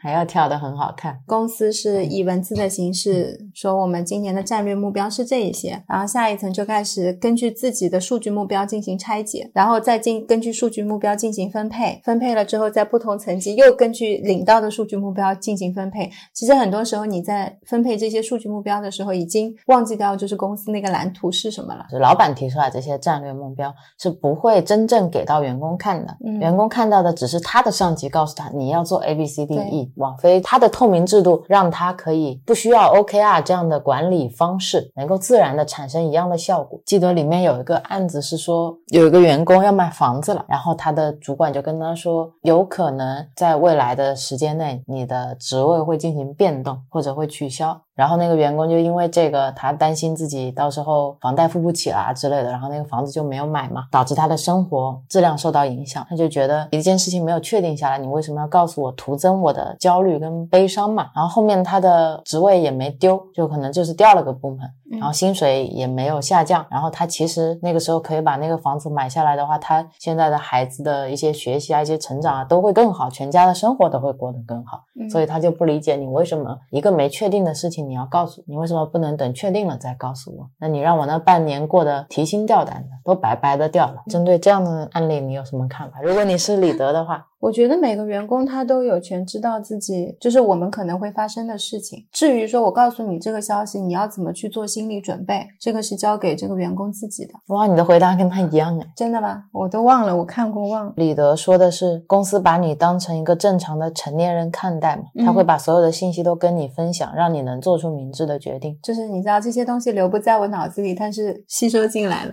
就因为这个就是你会做的事情，所以你不需要把它记住。嗯，每一次我问你相同的问题，你只要根据自己的价值观去做判断就行了。是这样的呀。而且如果你换个方式想，那如果等你房子都买好了，那我再告诉你，那我们现在要解雇你，这是一件确定的事情，那你不是更抓狂了？就是你不能，我只要听到好消息，而不愿意去接收更加透明的环境可能会带来的其他后果。他给了你更多的时间去为自己做规划，是很好的。你可以有更多的 plan 嘛？如果说真的解雇了，我接下来要做什么？我有哪些其他技能？我哪些其他备选公司？这是你需要接下来为自己去考虑，而不是说在这半年内我都会需要去担忧，我随时会丢了这个工作。我觉得王菲要提前告诉他，还要承担一个风险，就是他有可能会离开这家公司。是的，为了能够更好的去为自己后面的风险做预备，我有可能会再去面一下其他的公司。万一我丢工作了怎么办？那你有可能失去这个员工。其实对王菲来说，更好的方式是我隐瞒你到最后一天，包括你的离职日期我都确认好了，我再告诉你。这个时候对我公司来说是利益最大的。是的，因为我要用到最后一天嘛。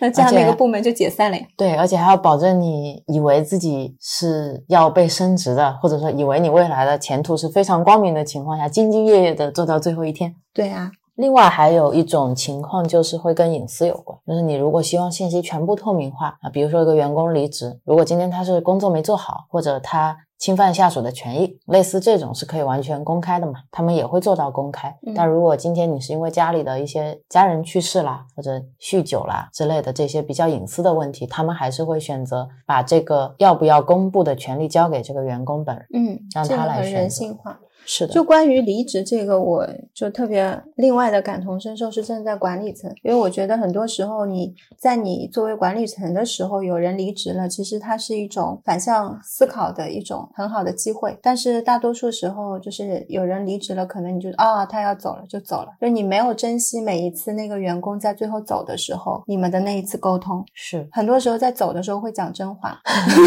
这个时候是的。然后如果说作为管理者，你能知道。现在我们在这个公司里面是不是有一些什么样的问题？它是一个很好的吸收的机会，但往往很多时候大家都选择能避则避。是的，最好不要提起，反正都走了，大家就是好聚好散，讳莫如深嘛。对，尤其在公布这一些员工离职的真实的情况的时候，大家就是也是一句话带过，觉得离职这件事情一定是会给 team 带来一些负面的影响的。是的，就是它可能会造成大家人心惶惶。如果今天走的又是影响力比较大的人，我很公开。开的去说这件离职的事情，就会造成不好的影响。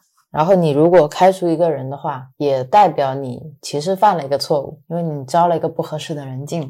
那比如说你同时连续开了五个人，那说明你连续犯了五次错误。嗯，那如果你还是老板，那你敢不敢站出来说我错？这其实也挺重要的，勇气挺大的。我好像经历的工作当中没怎么经历过老板出来跟我说他错了。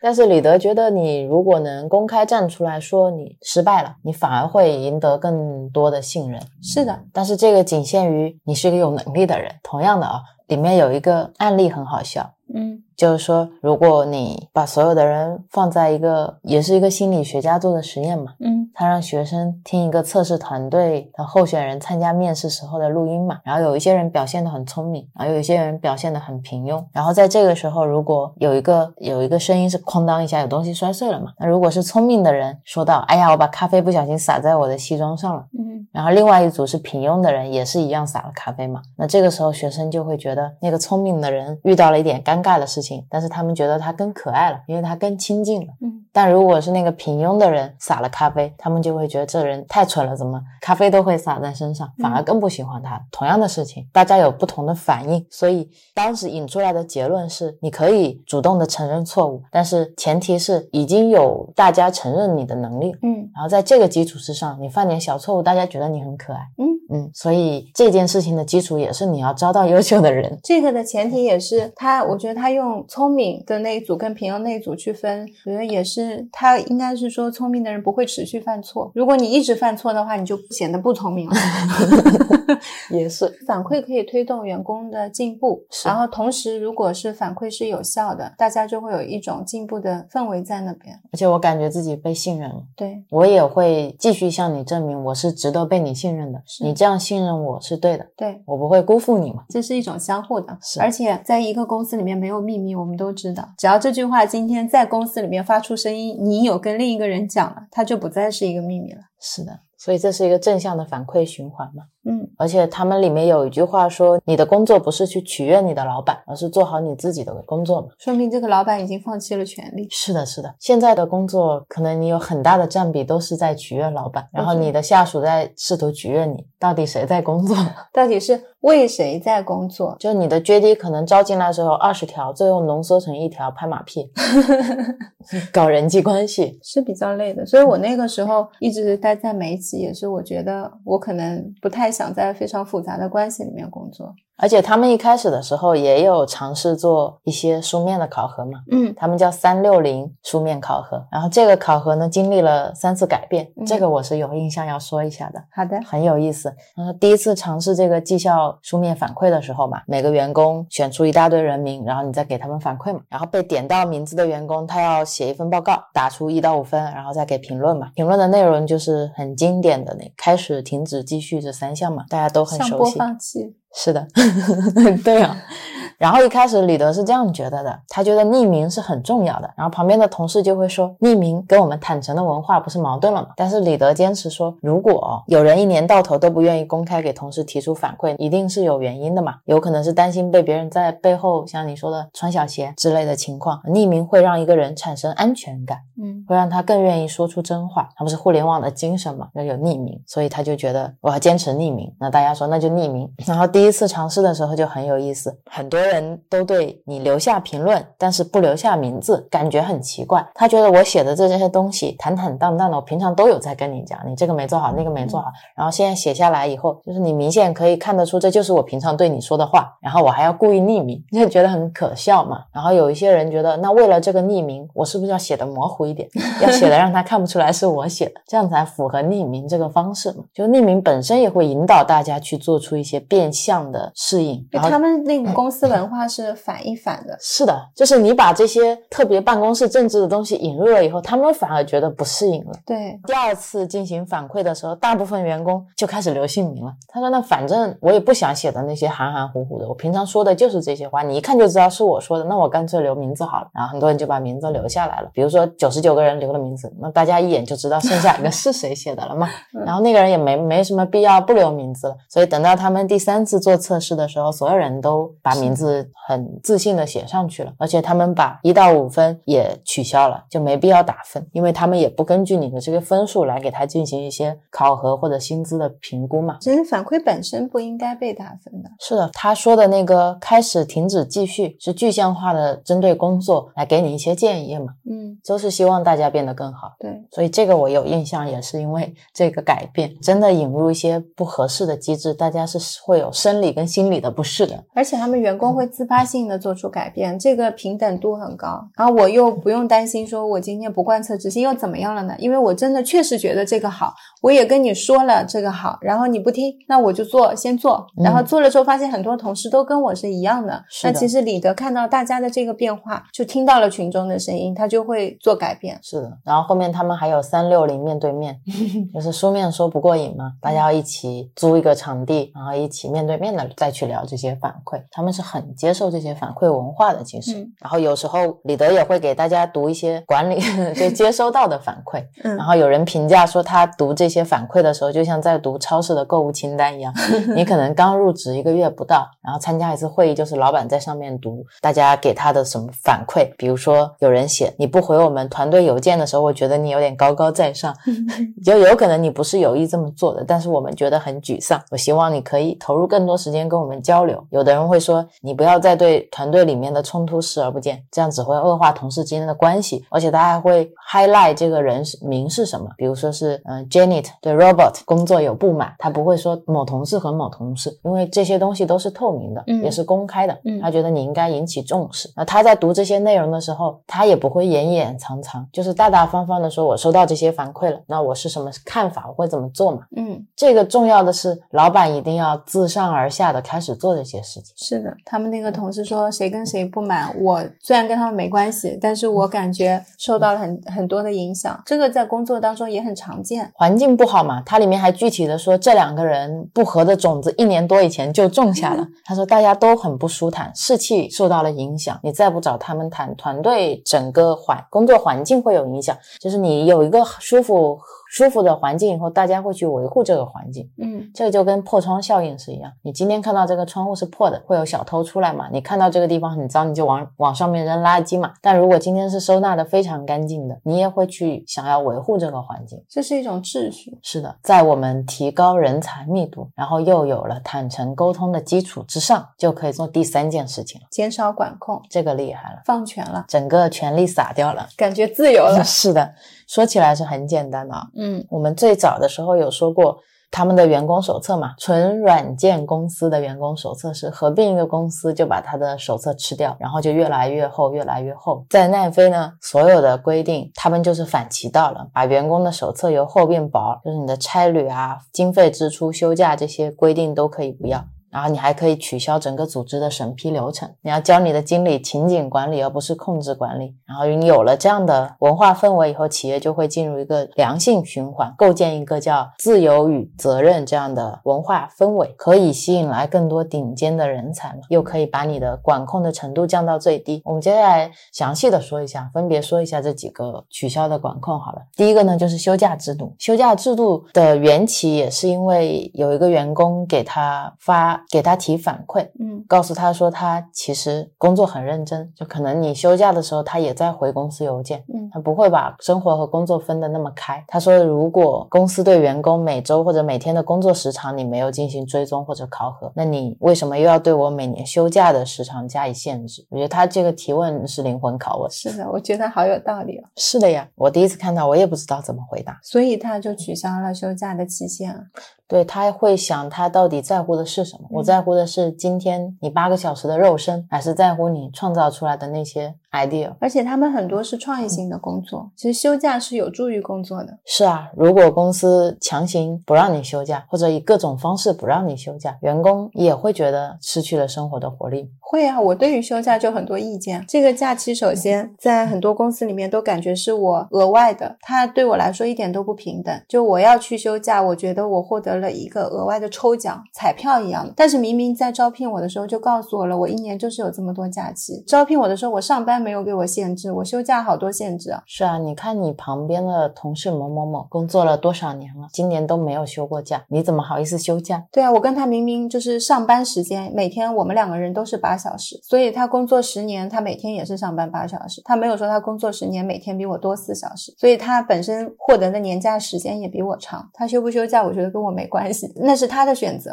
是啊，但是公司好像有一些软性规定。对公司会觉得说你来上班是没有人人限制你说，哦，你今天来了，你今天不要上班，你走，你太辛苦了。但是等到你休假的时候，就说，啊，那我们要看一下应该怎么安排人力。是的，你走了，可能有些项目交接不出去，对你要去休两周啊，会不会太长了一点？对我们接下来有个大项目，你的这些假期呢，我们会建议你可以分散的休，比如说你每周休个一天，或者是把这些假期尽可能的避开节假日，避开比较繁忙的时间段，要去空闲的时间段休。所以，如果我知道我进这家公司休假有这么多限制的话，我可能就不会把休假作为一种福利，我会把它直接在进这家公司的时候把那个砍掉，还会觉得舒服一点。是的，而且很多创意型的工作，确实你需要去放松是你的大脑，才可能更好的发挥你的这些灵感。对，前面讲，很多时候公司会在乎你的肉身，感觉脑力的一些价值还是没有被认可。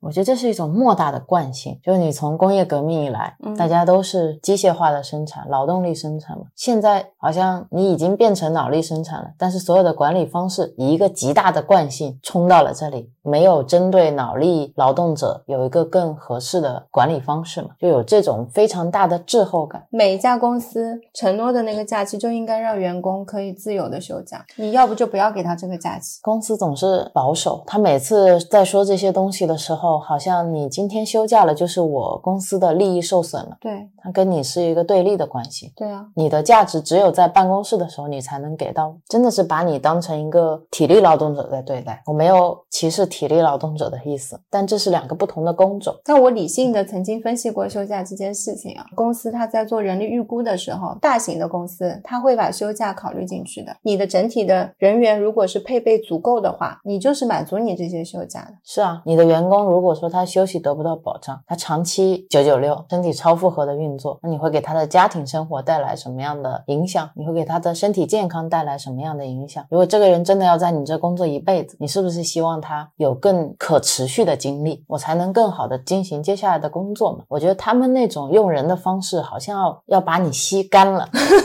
榨干。榨干成人干，然后换下一个。有这样的感觉，就是你明明已经百分百努力，或者是我超一百二十分在努力工作了，觉得你还不够，因为你看起来不累。而且后面还有很多人等着你这个岗位，如果你还不够累的话，马上可以换人，给你这种紧迫感。对，就是一直是收到说，我觉得你还可以更努力，你还可以更好。然后你回头去看到身边那些人一边刷手机一边装的很累的样子然后他们说，你看他是你们现在，role model，role model，然后 但是他实际没有什么工作产出，他就是会装的很累的样子，对，就有时候觉得自己啊演技不好。所以就会给你带来这种撕裂感。是的，我到底应该更加努力的工作，还是更加努力的演戏？你或者是不演戏也不努力，躺平，躺平。就从内卷到躺平就是这样出现是啊，就是如果你的团队里面躺平的员工变得越来越多，那些你认为很优秀的员工并没有得到其他员工的认可，那就去考虑一下自己的管理出了问题啊，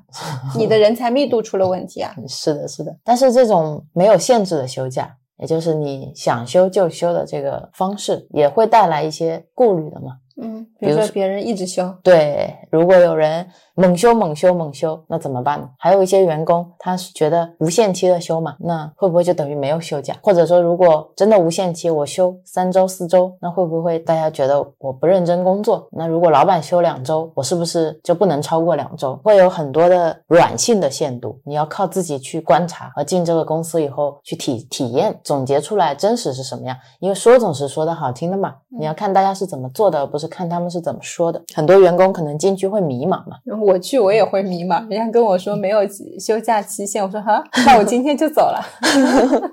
先走 了，先走了，了再也不回来了。没有，我说我先试一下，嗯，这一条规定到底是真是假？进去 training 的第一天，我就说，那我今天开始休假。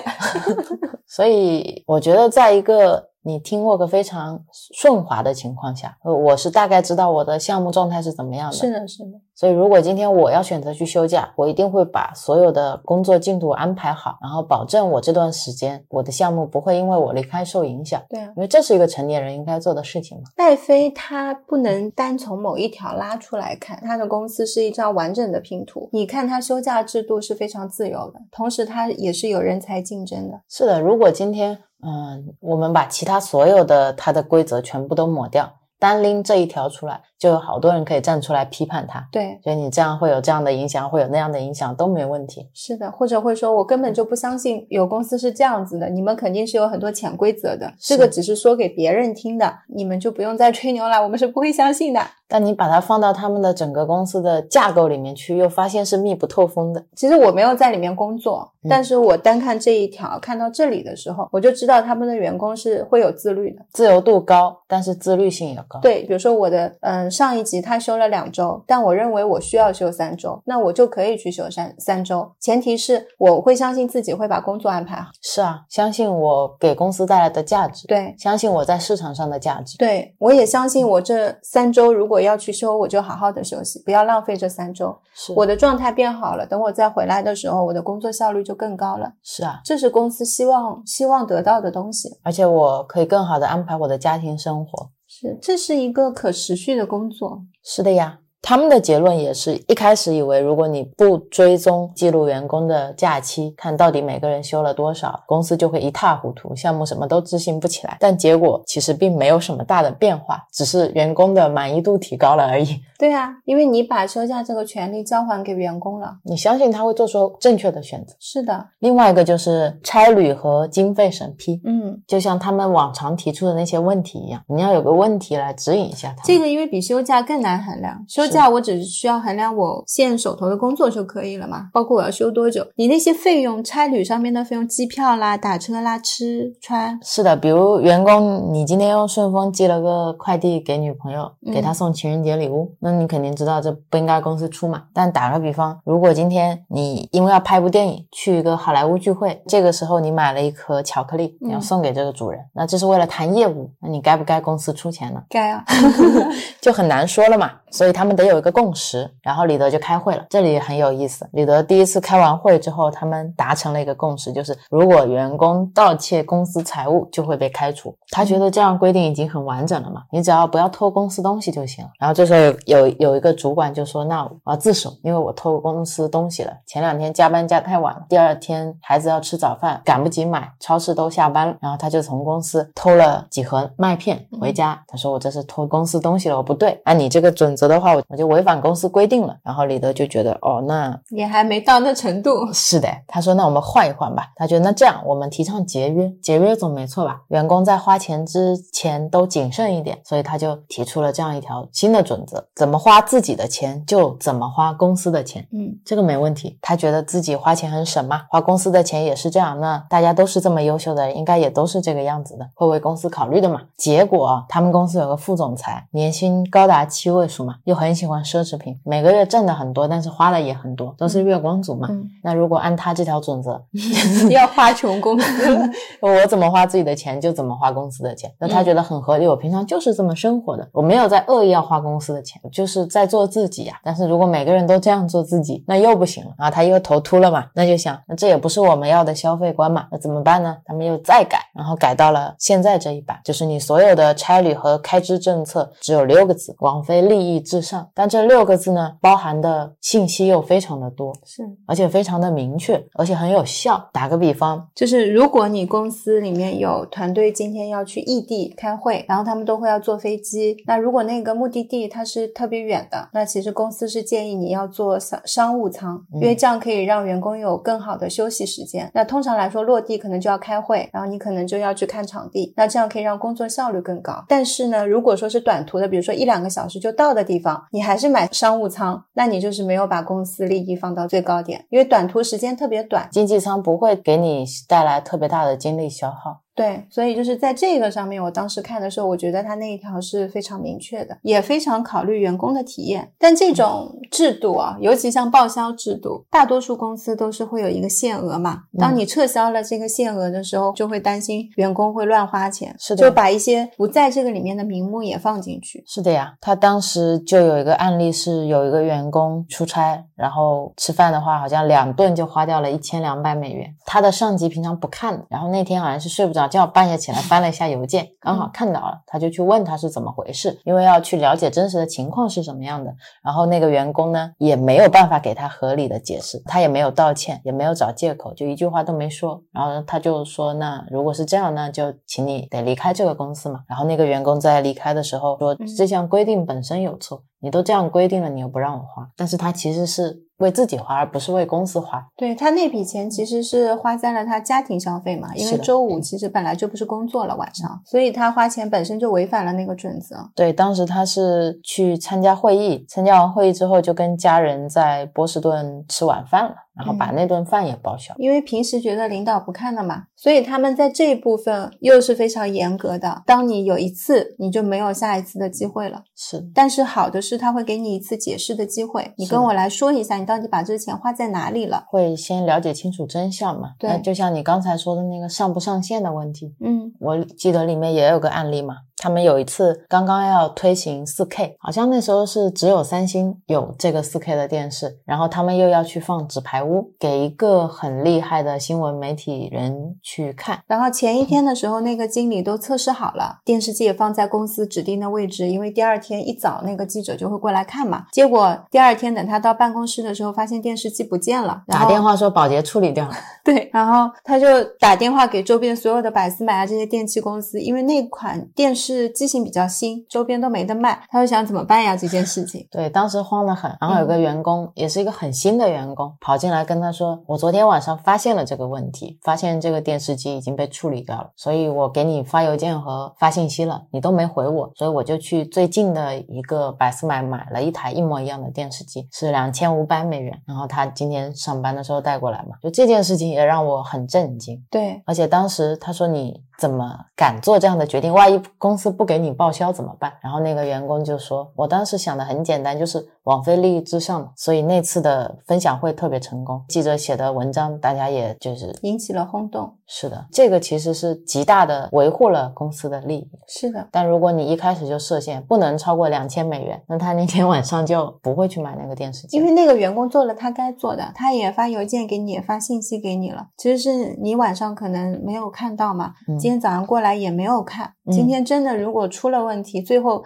这个活动没有举办成功，然后人家记者因为特别有名，还觉得网飞这个公司做事不靠谱。而且这个员工没有得到你的批复的情况下，嗯，他也敢自己做决定，就说明这个信息环境是真的很好。是而且有时候公司去制定了很多规则，反而会 增加公司的开销。嗯这里面也有一个例子，我印象很深刻，就有个公司制定规则说，如果你们用餐的时候嘛，公司只能报报销一道开胃菜、一道主菜和一瓶红酒，就非常明确的规定嘛。结果所有的人因为这个规定嘛，他们就会把开胃菜定的特别特别贵，主菜还有那瓶红酒，然后一定要多少多少年的，然后一定要把这三道菜的钱花掉巨额，会啊。我们以前假如限额你是三百一天，一定要吃到两百九十九。两百九十九块五，如果能吃到三百块，你就觉得不错，是的，自己贴一块也行，是反正就是不能感觉就亏了。但如果今天告诉你王菲利益至上，你可能就会把这个公司当成你自己的开支来看。对，如果我今天是跟客户一起吃，这个客户他本身对于就是这一些餐标的要求就比较高，我就嗯会按照他的要求去找相应的餐厅。是的，但如果今天我出差，我就是自己吃，我可能吃个平常自己会吃的简餐就好了。对我也不会特别去委屈自己，说因为有这一条我要吃的差一点，嗯，那我平时怎么过就怎么过，因为我吃的健康，吃的安全，嗯就是也是为公司在考虑啊。这点想的很好。嗯，万一我吃坏肚子了，还得是个工伤。对啊，我该怎么吃怎么吃嘛。是的，是的，你也是要想象一下，如果今天你站在你的上司面前，说你为什么要吃这这样的一顿饭，为什么要选这样的一个航班，如果能很自信的说出来你的理由，你为什么这么做，如果你说不出来，就别这么做。这跟他们前面讲的那个反馈是一样的，是啊就是你自己认为这个东西是问心无愧的，你就去做。这里面的很多准则就是你做人的要求。对，我觉得有时候不是你作为一名员工的要求，嗯，生活中也是这么要求自己，这么去对待身边的人的嘛。对，我觉得是一脉相承的，所以我们不觉得有任何违和感，因为我们就是这么做人的。而且当他把那些限制条例其实帮你掀掉之后，你会觉得做人更自由了，工作更更舒服了，不用老是去想哦，我感觉就是一伸手，我是不是这样子会违反了哪条员工条例？这是第几条？我没有记清楚，我要再去翻一下。下，不然我会不会被开除？是啊，而且他们又是一个创造力的公司，所以当你解除掉这些限制，就像解除掉 KPI 的指标是一样的，释放你的大脑去工作，去发挥你的创意。不能用这么多麻绳去绑住一个创意工作者。你要做的是帮他去解压，对，帮他去释放他身边所有的束缚，解开他身上的枷锁。这是一个管理者他应该思考跟应该去做的，因为你要让大家有一个好的一个工作氛围跟工作环境。去发挥他的潜能嘛。对现在都说赋能，赋能，就是国内非非常喜欢说这个话，也不知道富的到底是什么样的。是哪个？富呢？我听起来是怎么是另一个富呢？那我们说下一个，就是不用决策审批嘛。前面一个是休假，一个是差旅嘛。不用决策审批的话呢，其实它是在指两种管理模式，一种我们叫微观管理，管理到方方面面，要指导员工的一言一行，就有点专制的味道了。大部分的公司都是微观管理，就是微观管理是把控每一处细节，尤其是是现在的一些连锁连锁企业，因为它的宗旨就是老板有责任防止员工做出很愚蠢的决定，来减少资金和资源的浪费。没有说出来的那句话就是，只要我不盯着你，你就会在偷懒。而另外一种管理模式是什么呢？就网飞在用的，它叫的是一种情景管理。就针对每一个准则，它都提出了一个问题，然后那个提问，我觉得就是一种情景，它在告诉你，在这样的情景下是应该这样做，但是又给了你很大其他的想象空间。它给了你一些自主权，我觉得就是达成共识、明确底线嗯，跟充分放权。就是如果你的人才密度够高，你的员工足够优秀，你就可以把决策权给到他们。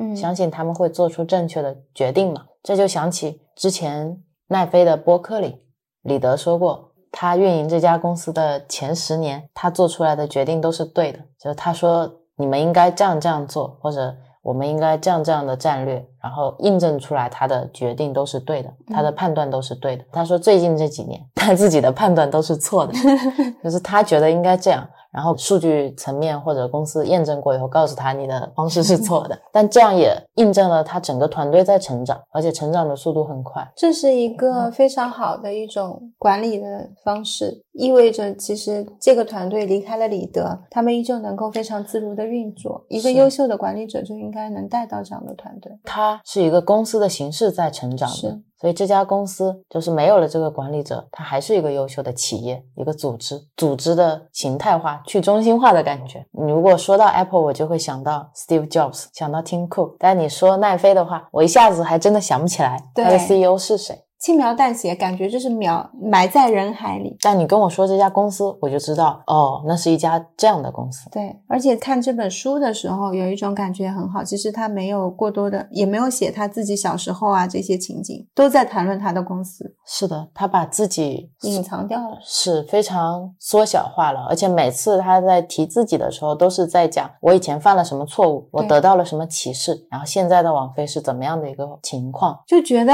很干货。就他是为了这家公司的成长而存在的，是的，而不是我存在，所以这家公司存在。对，然后说到这个很有意思嘞，就说到他的判断力这件事情，嗯我有一个印象还蛮深刻的例子，就是说最初的时候，他觉得是网飞的少儿节目没人看的，然后他在制定原创节目的时候，他觉得针对成年人就好了，但是他觉得还是应该要跟大家开放的再交流一下。结果公司会议的时候嘛，就会有很多人说，其实不是这样的。嗯我订阅奈飞的话，就是因为我女儿要看里面的某一档节目，还有有一个是员工也是父亲，他也会说。我只订阅网飞是因为上面针对儿童的节目是值得信赖的，嗯，其他平台的话，还要筛选对他们会很注重孩子的观看体验。体验。然后还有一个员工说，家里面除了儿子的话，他跟他的妻子已经不看电视了。然后像网飞这样的节目，你没有说有很多的拿钱的广告，然后不会什么跳出来个游戏，因为它只有会员费嘛。嗯所以他说，如果说孩子不喜欢的话，那他们可能就不会看网飞了。嗯，他是他书里原话说，我们的员工一个接一个的走上讲台，一次次的告诉我我错了，就好多时刻都是这样的。好多员工会站起来说，不是你想的那样，就像上一次那个匿名一样。嗯但他每次想出来都自己很有信心，但是他又愿意接纳大家的想法。没有让他被成功冲昏了头脑，就是是这些员工让他保持清醒。他需要有这样的决策环境，让他的员工能够让他保持清醒。嗯，其实你这种体制最终受益的还是这家公司，是的，每一个人在里面的每一个员工，你最终会因为这种坦诚的文化环境，而让你自己也变得更好，是。不至于只听到单一的声音。但李德身上有，他们有肩负重任啊。当这些坦诚环境即将被破坏的时候，他们需要及时揪掉，就是有人是不适合的就要拿掉，所以这是他们在做的事情。他们只要保证这个环境是适合这些人生长的就行了。对，然后包括他们之前说奈飞要不要提供下载功能，嗯，然后他觉得随着网络建设的发展，以后是不会有人下载视频看的，一定都是在线看的。所以他觉得我们是流媒体嘛，干嘛要下载这个功能？不要。然后后来就会有同事去调研说，其实不是这样的，就很多人每天是拼车上班的，你通勤时间要九十分钟，嗯你在车上的话，你的传输数据数据是很慢的，所以他是需要这个节目来看的嘛。嗯还有一些人，他们的办公室网络速度很快，可以支持流媒体播放，但是家里的网速又不行，所以他可能会在办公室下好东西，然后晚上回去看。然后还有一些人，他们在厨房看节目的时候，老是没几分钟就会卡顿嘛。客厅速度很快，所以他会在客厅下好视频，做饭的时候在厨房看。嗯就有太多的情景是他会忽略掉的，比如说有一些国家，比如说印度。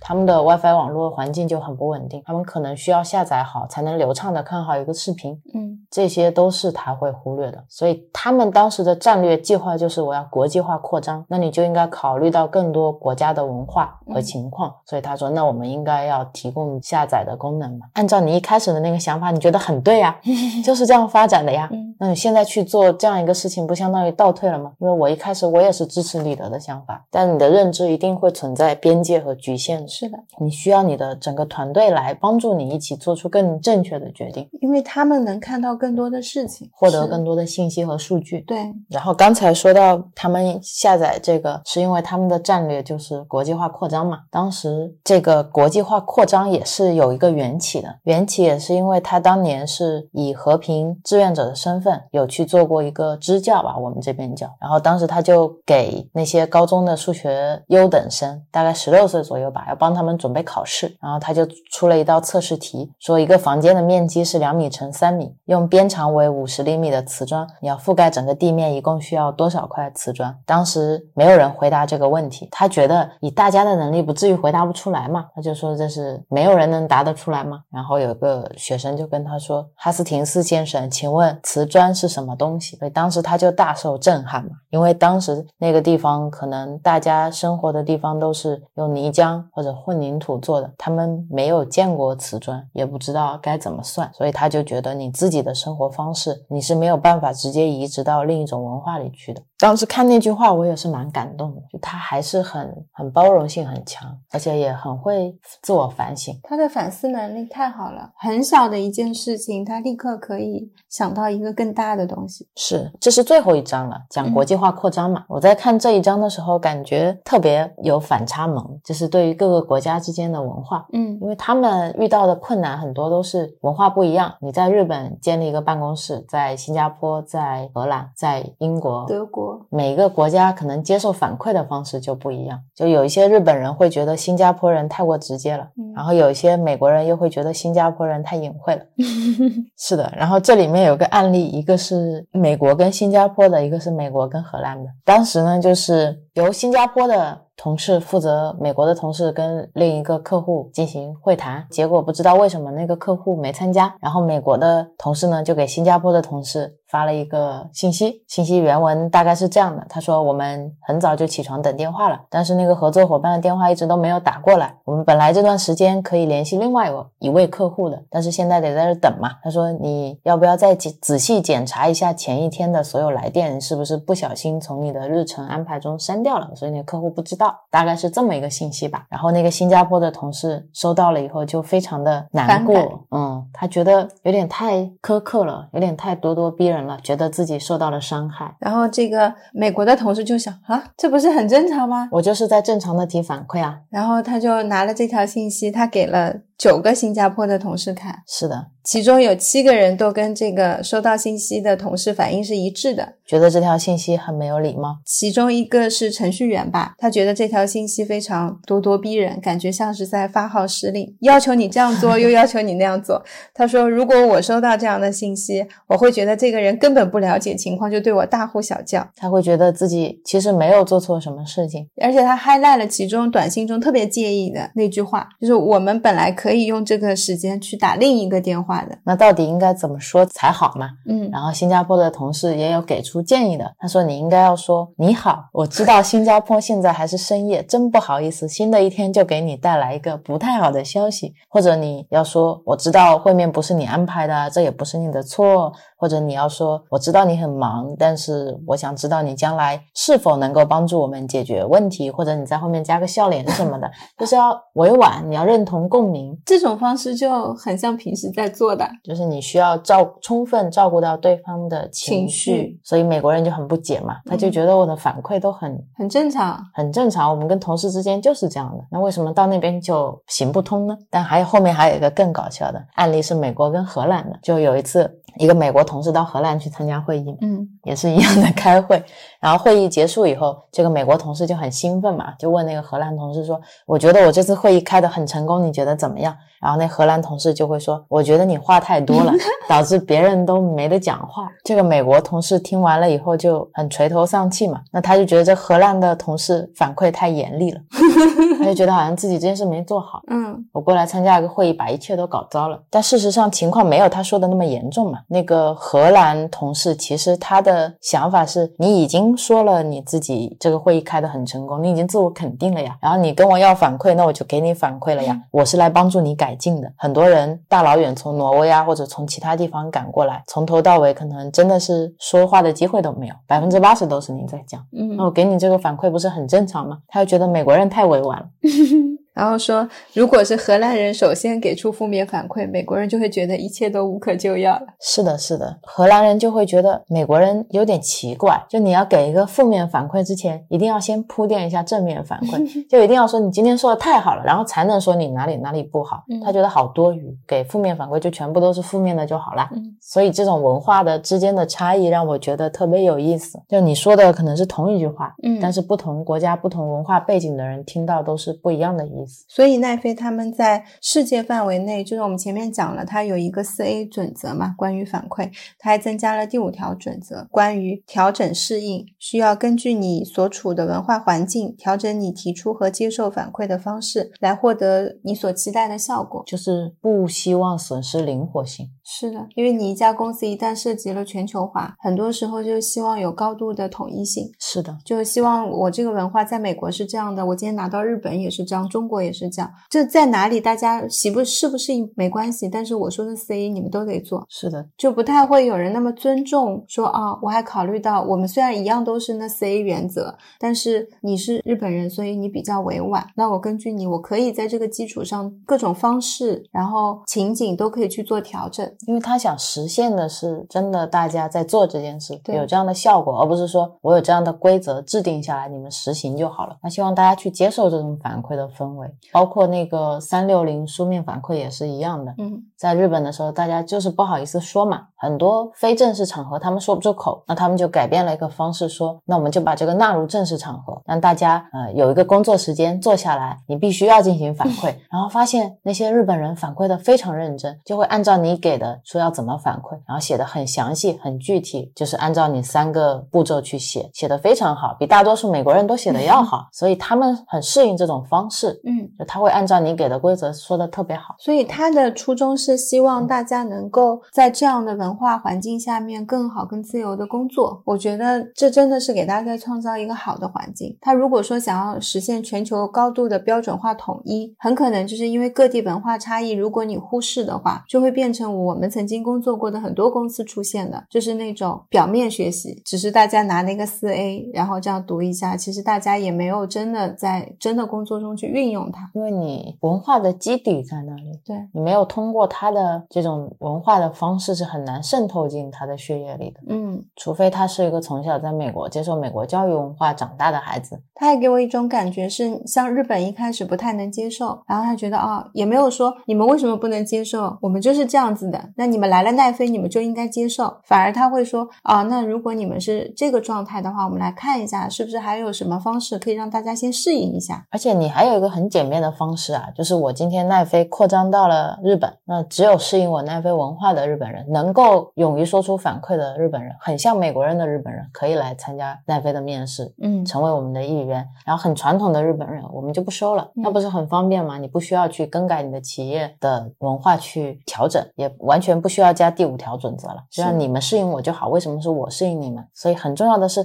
它是一个内容产业，它想在日本做出日本人会喜欢的这些影视内容。所以他必须要了解日本人的文化是什么样的，是所以他是需要那部分血液来改变他们的对日本文化的一些理解的。嗯，而且在他们公司内部也会知道，比如说我今天美国人，我今天要跟荷兰荷兰人去沟通，可能要做一下心理建设。是同时，荷兰人也会知道说，哦，我今天跟美国的同事，那我可能反馈上是不是要去做一些调整？就还是会有这样的一种相互学习、了解。而且他通过这些文化，公司员工之间文化差异，也大概能捕捉到那边的受众，他们嗯大概会更青睐于哪样方式的节目，都是受益的。是，而且这本书到这里，其实史章已经把整个公司的架构已经解释的很清楚了。你从提高人才密度，到给大家创造一个坦诚沟通的条件和氛围，然后再到取消这些管控，给到员工足够多的自由和责任，就是一个很完整的闭环就结束了。但他在最后还特别解释了一下，就是我这套不是所有公司都行得通的，你们到底应该怎么去选择适合自己的管理方式？不是说我这里说的就是好的，你们就应该照着做。就是你到底是采用控制型管理还是情景管理？你是需要考虑行业特点和预期目标的。主要应该是要看你这个行业允不允许你犯错吧。是的，打个比方，你是医院，就不能够让你的员工太过创新，你需要严格按照你的救治流程来进行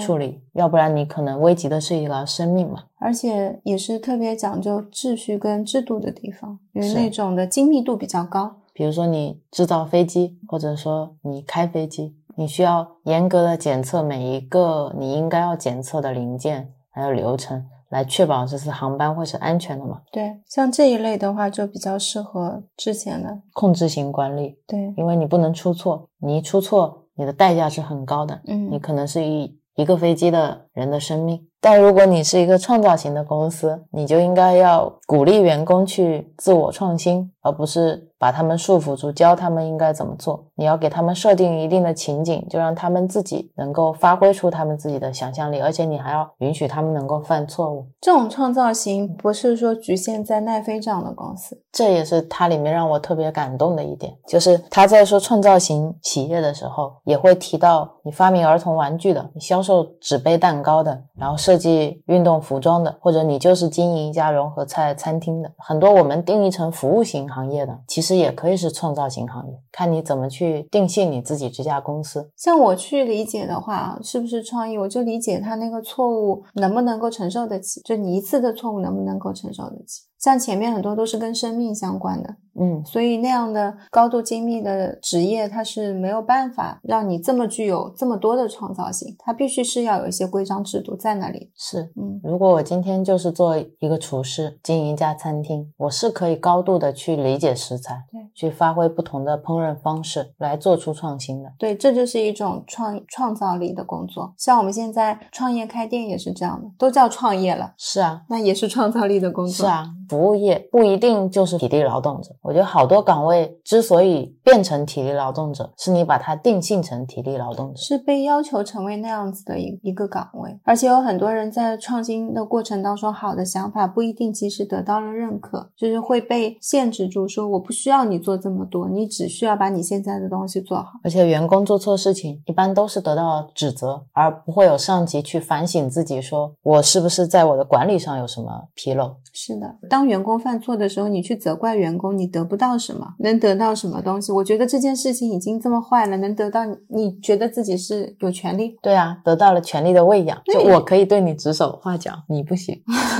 说的蛮有道理啊。就算你骂他、指责他，然后我也有听过那些很不尊重的话，听完然后呢，这件事情还是该解决不还是得解决？是啊，而且也没有以更好的方式解决。对啊，就不懂在这个过程当中大家彼此得到了什么，但我现在知道了，是获得了那种权力感。权力的快感。OK，上一次不是有一句话吗？郭德纲，嗯，你不是领导，你永远不知道领导有多快乐。哦，对，这句话真好。但我做领导的时候也没有很快乐，因为你不是那种权力型的，对吧？享受不了，享受不到那个权利。对你得到的快乐是你的整一个员工都很快乐，你的整个组织都以前所未有的方式所向披靡的在成长，你就会有由衷的快乐。对，所以我快乐不是个人的，嗯，我也就没有享受过，好可惜。明天我想享受一下权力的快乐，我要对你指手画脚。你准备怎么指使我？我不太会这个，我要学习。我晚上连夜看一下别人怎么指手画脚的。其实奈飞的整个文化就是你把整个信息环境打造好了，然后让你的员工可以浸润在这种信息决策环境里面，然后他们作为成年人，他们自己就可以有优秀的判断力，做出好的决策，然后把整个组织带向一个好的方向，那你的整个企业就成功了。是的，你也不用一天到晚管着他了，你爱干嘛干嘛去吧。最后，他书里有一段话，我觉得写的特别美。他说，在工业时代的时候，目标大家都是追求差异最小化，嗯你要做出工业化的产品嘛。但是现在的创意企业里面，我们追求的更多是差异最大化。你要跟别人不一样，你才能吸引来更多的人嘛。他把这两种方式比喻成交响乐和爵士乐。就交响乐的话，一定是有个指挥在那边，你要统筹管理，没有办法按照自己的想法去发挥的嘛。而爵士乐就是即兴表演，强调的是一些个性的发挥。大家只要知道音乐是怎么一回事就可以了。可能你弹上一段，他就可以接上下一段啊，大家就可以弹出一个很完美的旋律嘛。他觉得你不能因为今天看了奈飞的这本这本书，你就突然说我们把公司所有的规则和流程都去掉了。我觉得这个太棒了。我们现在团队已经变成了从交响乐变成了一个爵士乐，然后大家就自己发展吧，你们爱干嘛干嘛，我们也取消休假制度，你爱休几天休几天，你不能突然一下子就变成这样，这种断崖式的改变。它里面有一句话说，音乐一旦开始，请保持专注，文化不是你可以随便建立，然后又弃之不顾的东西。这句话我觉得特别美。嗯，你应该要对你的员工负责。文化是有底蕴的，它是慢慢搭建起来的东西，不是你今天说要 A 就要 A，说要 B 就 B。如果真的很喜欢就是奈飞那样开放性的文化，我们这家公司今天想要做出改变，那你要做的第一步是去问你的员工，而不是你坐在这边看着这本奈飞的书说哇，我觉得这个很好，我就要这样做，就要这样做。那你其实还没有没有看到那个开放性的精髓。而且你要去看你招进来的员工，这些已经在你底下的员工，他们是一群什么样的人？就像今天我们两个人，你看我一眼，我看你一眼，我就知道了，我们都是爵士乐嗯型的选手。所以，如果我们从现在从零开始搭建一个团队，我们招过来也会是这样的员工。是的，看戴飞这个书的时候，觉得哦，我原来以前想的那些东西都不是一个异类，不是他们身边很多人说的是一个理想的国度。所以说，我们在微弱的光也要穿越星际，就是你再小的光，你只要亮起来了，有一部分人总会看到的。嗯但你如果不亮，那就是黑暗。所以他写出这本书，我就很开心。我特别受到鼓舞的地方是，他不是一开始就这么想，是他不是一开始就跟我们一样觉得应该这样，就是应该这样。然后很多时候我们这样想，别人会觉得你太理想化，你空想主义，空想主义都不是理想主义的 空想这个空想主义定义特别好，我给今天给你点赞。但是李德是他真的实施过，他是先复杂，再变成今天这个样子。所有一切你们觉得应该做的事情，他都做过了。然后他告诉你，其实这样是更好的。其实你想的没有错。很多时候，现实不一定是对的，现实有可能只是偏差变常态。是然后我们把这个常态当成是合理。对，现在还用不到他的那一些企业文化，但是他激励了我们。非常感谢他把这一些案例写的那么详细，然后这本书的通体的结构非常适合阅读，也很好理解，是一本非常好的书。这本书也是我会再多看几遍的书。这时间也蛮长了，嗯我们最后结尾吧。结尾就用他在我书中引用的一段《小王子》的诗来结尾好了。好呀，你来念一下，又是我，你声音比较好听啊，是直接开念吗？你也可以间接开念。如果你想造艘船，不要老催人去采木，忙着分配工作和发号施令，而是要激起他们对浩瀚无垠的大海的向往。那我们今天的分享就到这里啦，嗯，谢谢大家，会放一首我们喜欢的歌，嗯，希望大家开心，再见。拜拜。 How many roads must a man walk down before you call him a man? How many seas must the white dove sail before she sleeps in the sand? Yes, and how many times must the cannonballs fly Before they're forever banned? The answer, my friend, is blowing in the wind. The answer is blowing in the wind.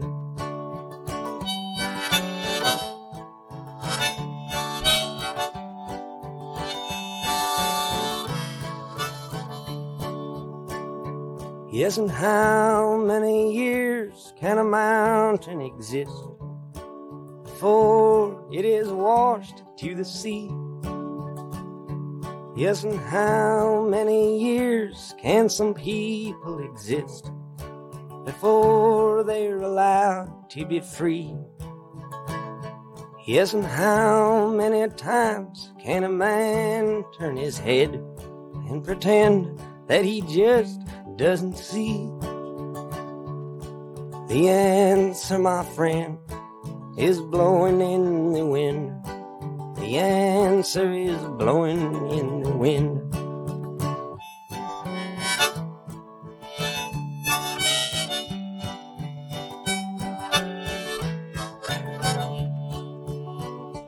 Yes, and how many times must a man look up before he can see the sky? Yes, and how many ears must one man have before he can hear people cry? Yes, and how many deaths will it take till he knows that too many people have died? The answer, my friend, is blowing in the wind. The answer is blowing in the wind.